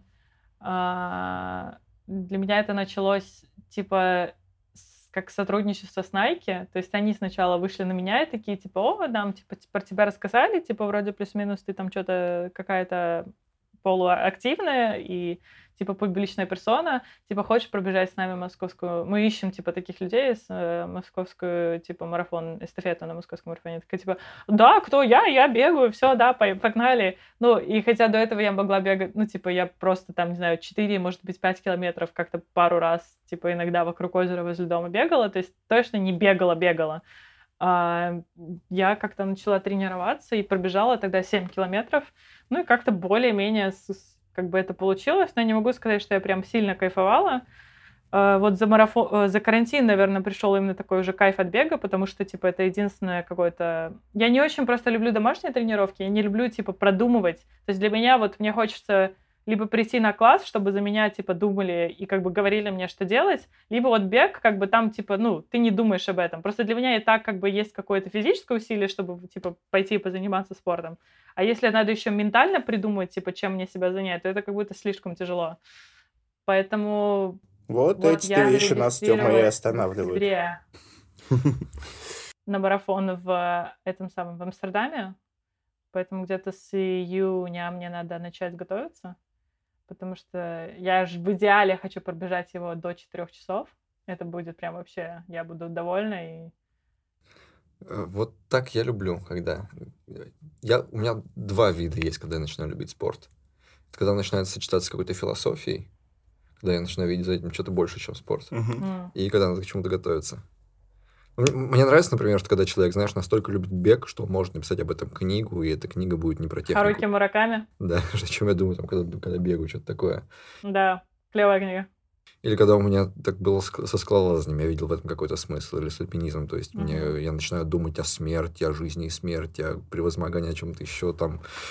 То есть ты идешь и думаешь, когда ты вернулся, ты об этом можешь думать полгода, о том, какой это все имеет смысл. И мне кажется, йога, она какая-то такая тоже, если ей не заниматься просто. Знаешь, как- йога бывает супер разная. То есть вот, типа, разные люди говорят, а, я занимаюсь йогой, занимаюсь йогой. Ну, типа, а, и я сама ходила на миллион разных классов, и как бы техники преподавания, а, уровень интенсивности, то есть есть такое, типа, просто такое, типа, чилакс, как бы, типа, потянуться, а бывает такая йога, что, блин, этот самый, просто как HIT класс, high intensity тренировка, просто какой-то, не знаю, кардио жесткий. Поэтому это все очень зависит реально от типажа йоги. Да, ну и очень круто готовиться к чему-то. Это прямо супер круто. Когда ты знаешь, что у тебя через Мгм. полгода надо к чему-то, надо Да. как-то выложиться. Реально лучше И что, мне кажется, многие люди не понимают относительно бега, если они никогда не пробовали, это то, что спортивные мероприятия — это реально весело. Во-первых, легче бежать, чем на самой, чем просто на подготовке к нему, потому что, потому что все происходит вокруг тебя много интересного, люди бегают, типа поддержка, ты бежишь чаще всего по перекрытому городу в раннее утро по типа центральные шоссе, то есть с тех пейзажев, с которых ты никогда бы не увидел этот город. И да, то есть это реально такой прикольный досуг. Вот там пару мероприятий, которые я бегала, там полумарафон, эстафеты, там 5-10 километров на всяких мероприятиях. Это супер весело. Ты чувствуешь там типа поддержку вокруг, э, то есть это не чувствуется как что-то непреодолимое. Ну и это еще какой-то такой способ запомнить жизнь. Э, Потому что, например, ты прожил э, пять лет, и из этих пяти лет у тебя были полгода, готовился к спортивному событию. М. Пройдет 10 лет, у Мгм. тебя не останется ничего, кроме этого полугода. Почему? То есть для тебя 5 лет сожмутся в одно маленькое спортивное событие. Типа оно будет там самым главным. Потому что в этом реально столько странного. Ты чего не видишь в жизни. Бежать по перекрытому городу, когда тебе люди там подбадривают. Типа, эй, давай, Мгм. добеги. Это прикольно. Это Не, крутой Мне очень нравится вот здесь вот эта идея, когда ты типа идешь на какие-то сложности, потому что ты так решил. Ты типа, ну, это ни зачем не нужно. В том смысле, что тебя ничто не заставляет. Потому что для меня спорт заканчивался и начинался сержантом, который бежит сзади и орет на нас. Типа вот такой бег и такие марафоны. И э, у меня так эта тягу к нему отбила, что меня это прямо, ну, для меня это кошмар сейчас. Вот пойти бегать, я сразу флешбеки и так далее, потому что для меня он такой. А Братан. когда люди, у которых все хорошо, сами решают. Я буду готовиться полгода, Ага. страдать, типа превозмогать себя, это очень круто. Простой способ. Вот ты так э, сейчас говоришь э, о спорте, да? Ну, Мгм. вспомни, плавать. Ну, ну плавать, для плавать. меня это не спорт. Дайте этому человеку 100 литров спирта и бассейн, он будет плавать. Я и без Даже- плавать. Сто процентов, мне кажется, о чем многие люди забывают, это то, что вот идеальный спорт для каждого человека разный. И не- я не, я не считаю правильным, что вот надо сто процентов типа заниматься тем, где тебе так супер сложно, что прямо вот как бы каждый раз себя ненавидишь перед началом да, тренировки. То есть вот мне, например, йога — это супер сложно, и я чувствую, насколько это сильный воркаут для моего тела, но мне это супер нравится. И второе, это что я скорее пришла к бегу постоянно, ну, вообще к спорту постоянно, на постоянной основе моей жизни, потому что я начала замечать, что если я этим не занимаюсь, и я вот в основном провожу время за компом весь день, то я через буквально неделю-две скатываюсь в такое не очень, ну, депрессивное состояние. Это для очень странно и странно от смотрится. Очень странно. То есть у меня двое детей, поэтому нам с женой трудно отдыхать. И то есть э, я могу ее отпустить. Я такой, вот сегодня я буду сидеть с детьми. Один, ты пойдешь куда хочешь. А она все время не высыпается, жутко устала. И куда она идет? Она идет херачить в фитнес-клуб. Типа она там прям занимается. И приходит супер счастливой и, и отдохнувшая. Я такой, ну ты же там, ты же бегал. Почему? Как Мгм. это у тебя устроено? И то есть вот реально, то есть человек идет трудиться и, и отдыхает при этом. Это очень странно, когда ты сам так не делаешь. Да. А как быть с а, вот этой историей, что спорт это очень конкурентная штука? То есть вот я конкурентный чувак, я в программировании был очень конкурентный, я такой, ага, они знают вот эти вещи, я выучу в 10 раз больше, иначе я не смогу жить. В текстах такой, там, везде такой. Мне кажется, если я начну заниматься спортом, меня убьет гигантское количество людей, которые делают это в тысячу раз лучше, чем я. Как вы с этим справляетесь? ванильная фраза, но типа ты же соревнуешься с самим собой, ты все равно не станешь, типа, ты слишком поздно этим начал заниматься, чтобы стать каким-то там Ну вот типа, да. про. Поэтому Ну, типа, трудно. вот Особенно если тебе нравится какой-нибудь... бега, бега цели надо ставить относительно себя. То есть, если ты, например, побежал один марафон там 4.20, следующее иметь на 4.10 или там до 4. И это уже будет супер достижение. Для меня это все только портит любой спорт. Лю- Любая конкурентность. Я не- Да. Вообще не, не признаю. Ну, кроме боев. Так с- Бои без этого просто Как не бы суть быть. спорта в конкурентности. Ну вот меня, кажется, есть такие спорты, которые испорчены конкуренцией. Например, скалолазание испорчено конкуренцией. Скалолазание — это ты против природы. Когда скалолазание человек против человека, это неинтересно. Оно не такое зрелищное уже. И оно- Ну вот смотри, нам обоим нравится единоборство. Вот здесь невозможно делить. А да. как можно, короче, ходить, заниматься на единоборство, не э, живя Нет, я конкуренцией? же тебе говорю, что здесь невозможно. Для- Они построены на этом. Они из, из конкуренции выросли. А есть спорт, который, Но все равно ты можешь приклеена типа, конкуренция. проиграть типа какой-то бой, но если типа там ты за 10 э, или ты потом начинаешь соревноваться с более сильными противниками, то ты улучшился относительно себя. Просто типа Ну, это не если значит, что каждый время, проигранный как мне это поможет? конец мира.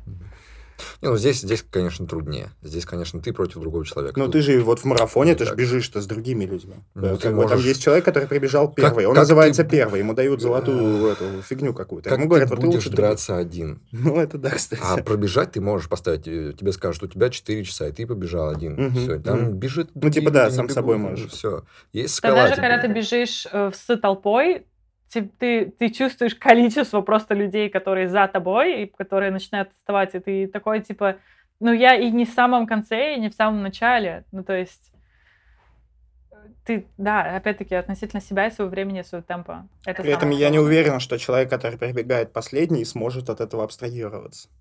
Ну, а уж вот в скалолазании еще больше. Например, есть два человека, которые хотят посоревноваться, и есть скала, и скала победила их обоих. То есть получается, что первичное все равно соревнование с горой. Мгм. Потому что они оба не залезли, не смогли.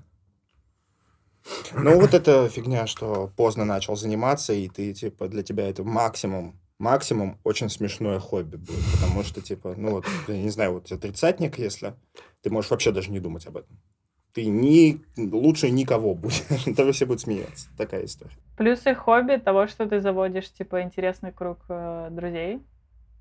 То есть вот даже, даже через бег, любое, любое комьюнити, даже если ты не станешь, типа, да, вот как э, профессиональными, там, олимпи- олимпийскими или так далее, просто профессиональными спортсменами, то если ты достаточно высоко заберешься в любой, мне кажется, спорт или направление, то там, ну, вот оно собирает каких-то вот людей, интересующихся этим, это прикольно.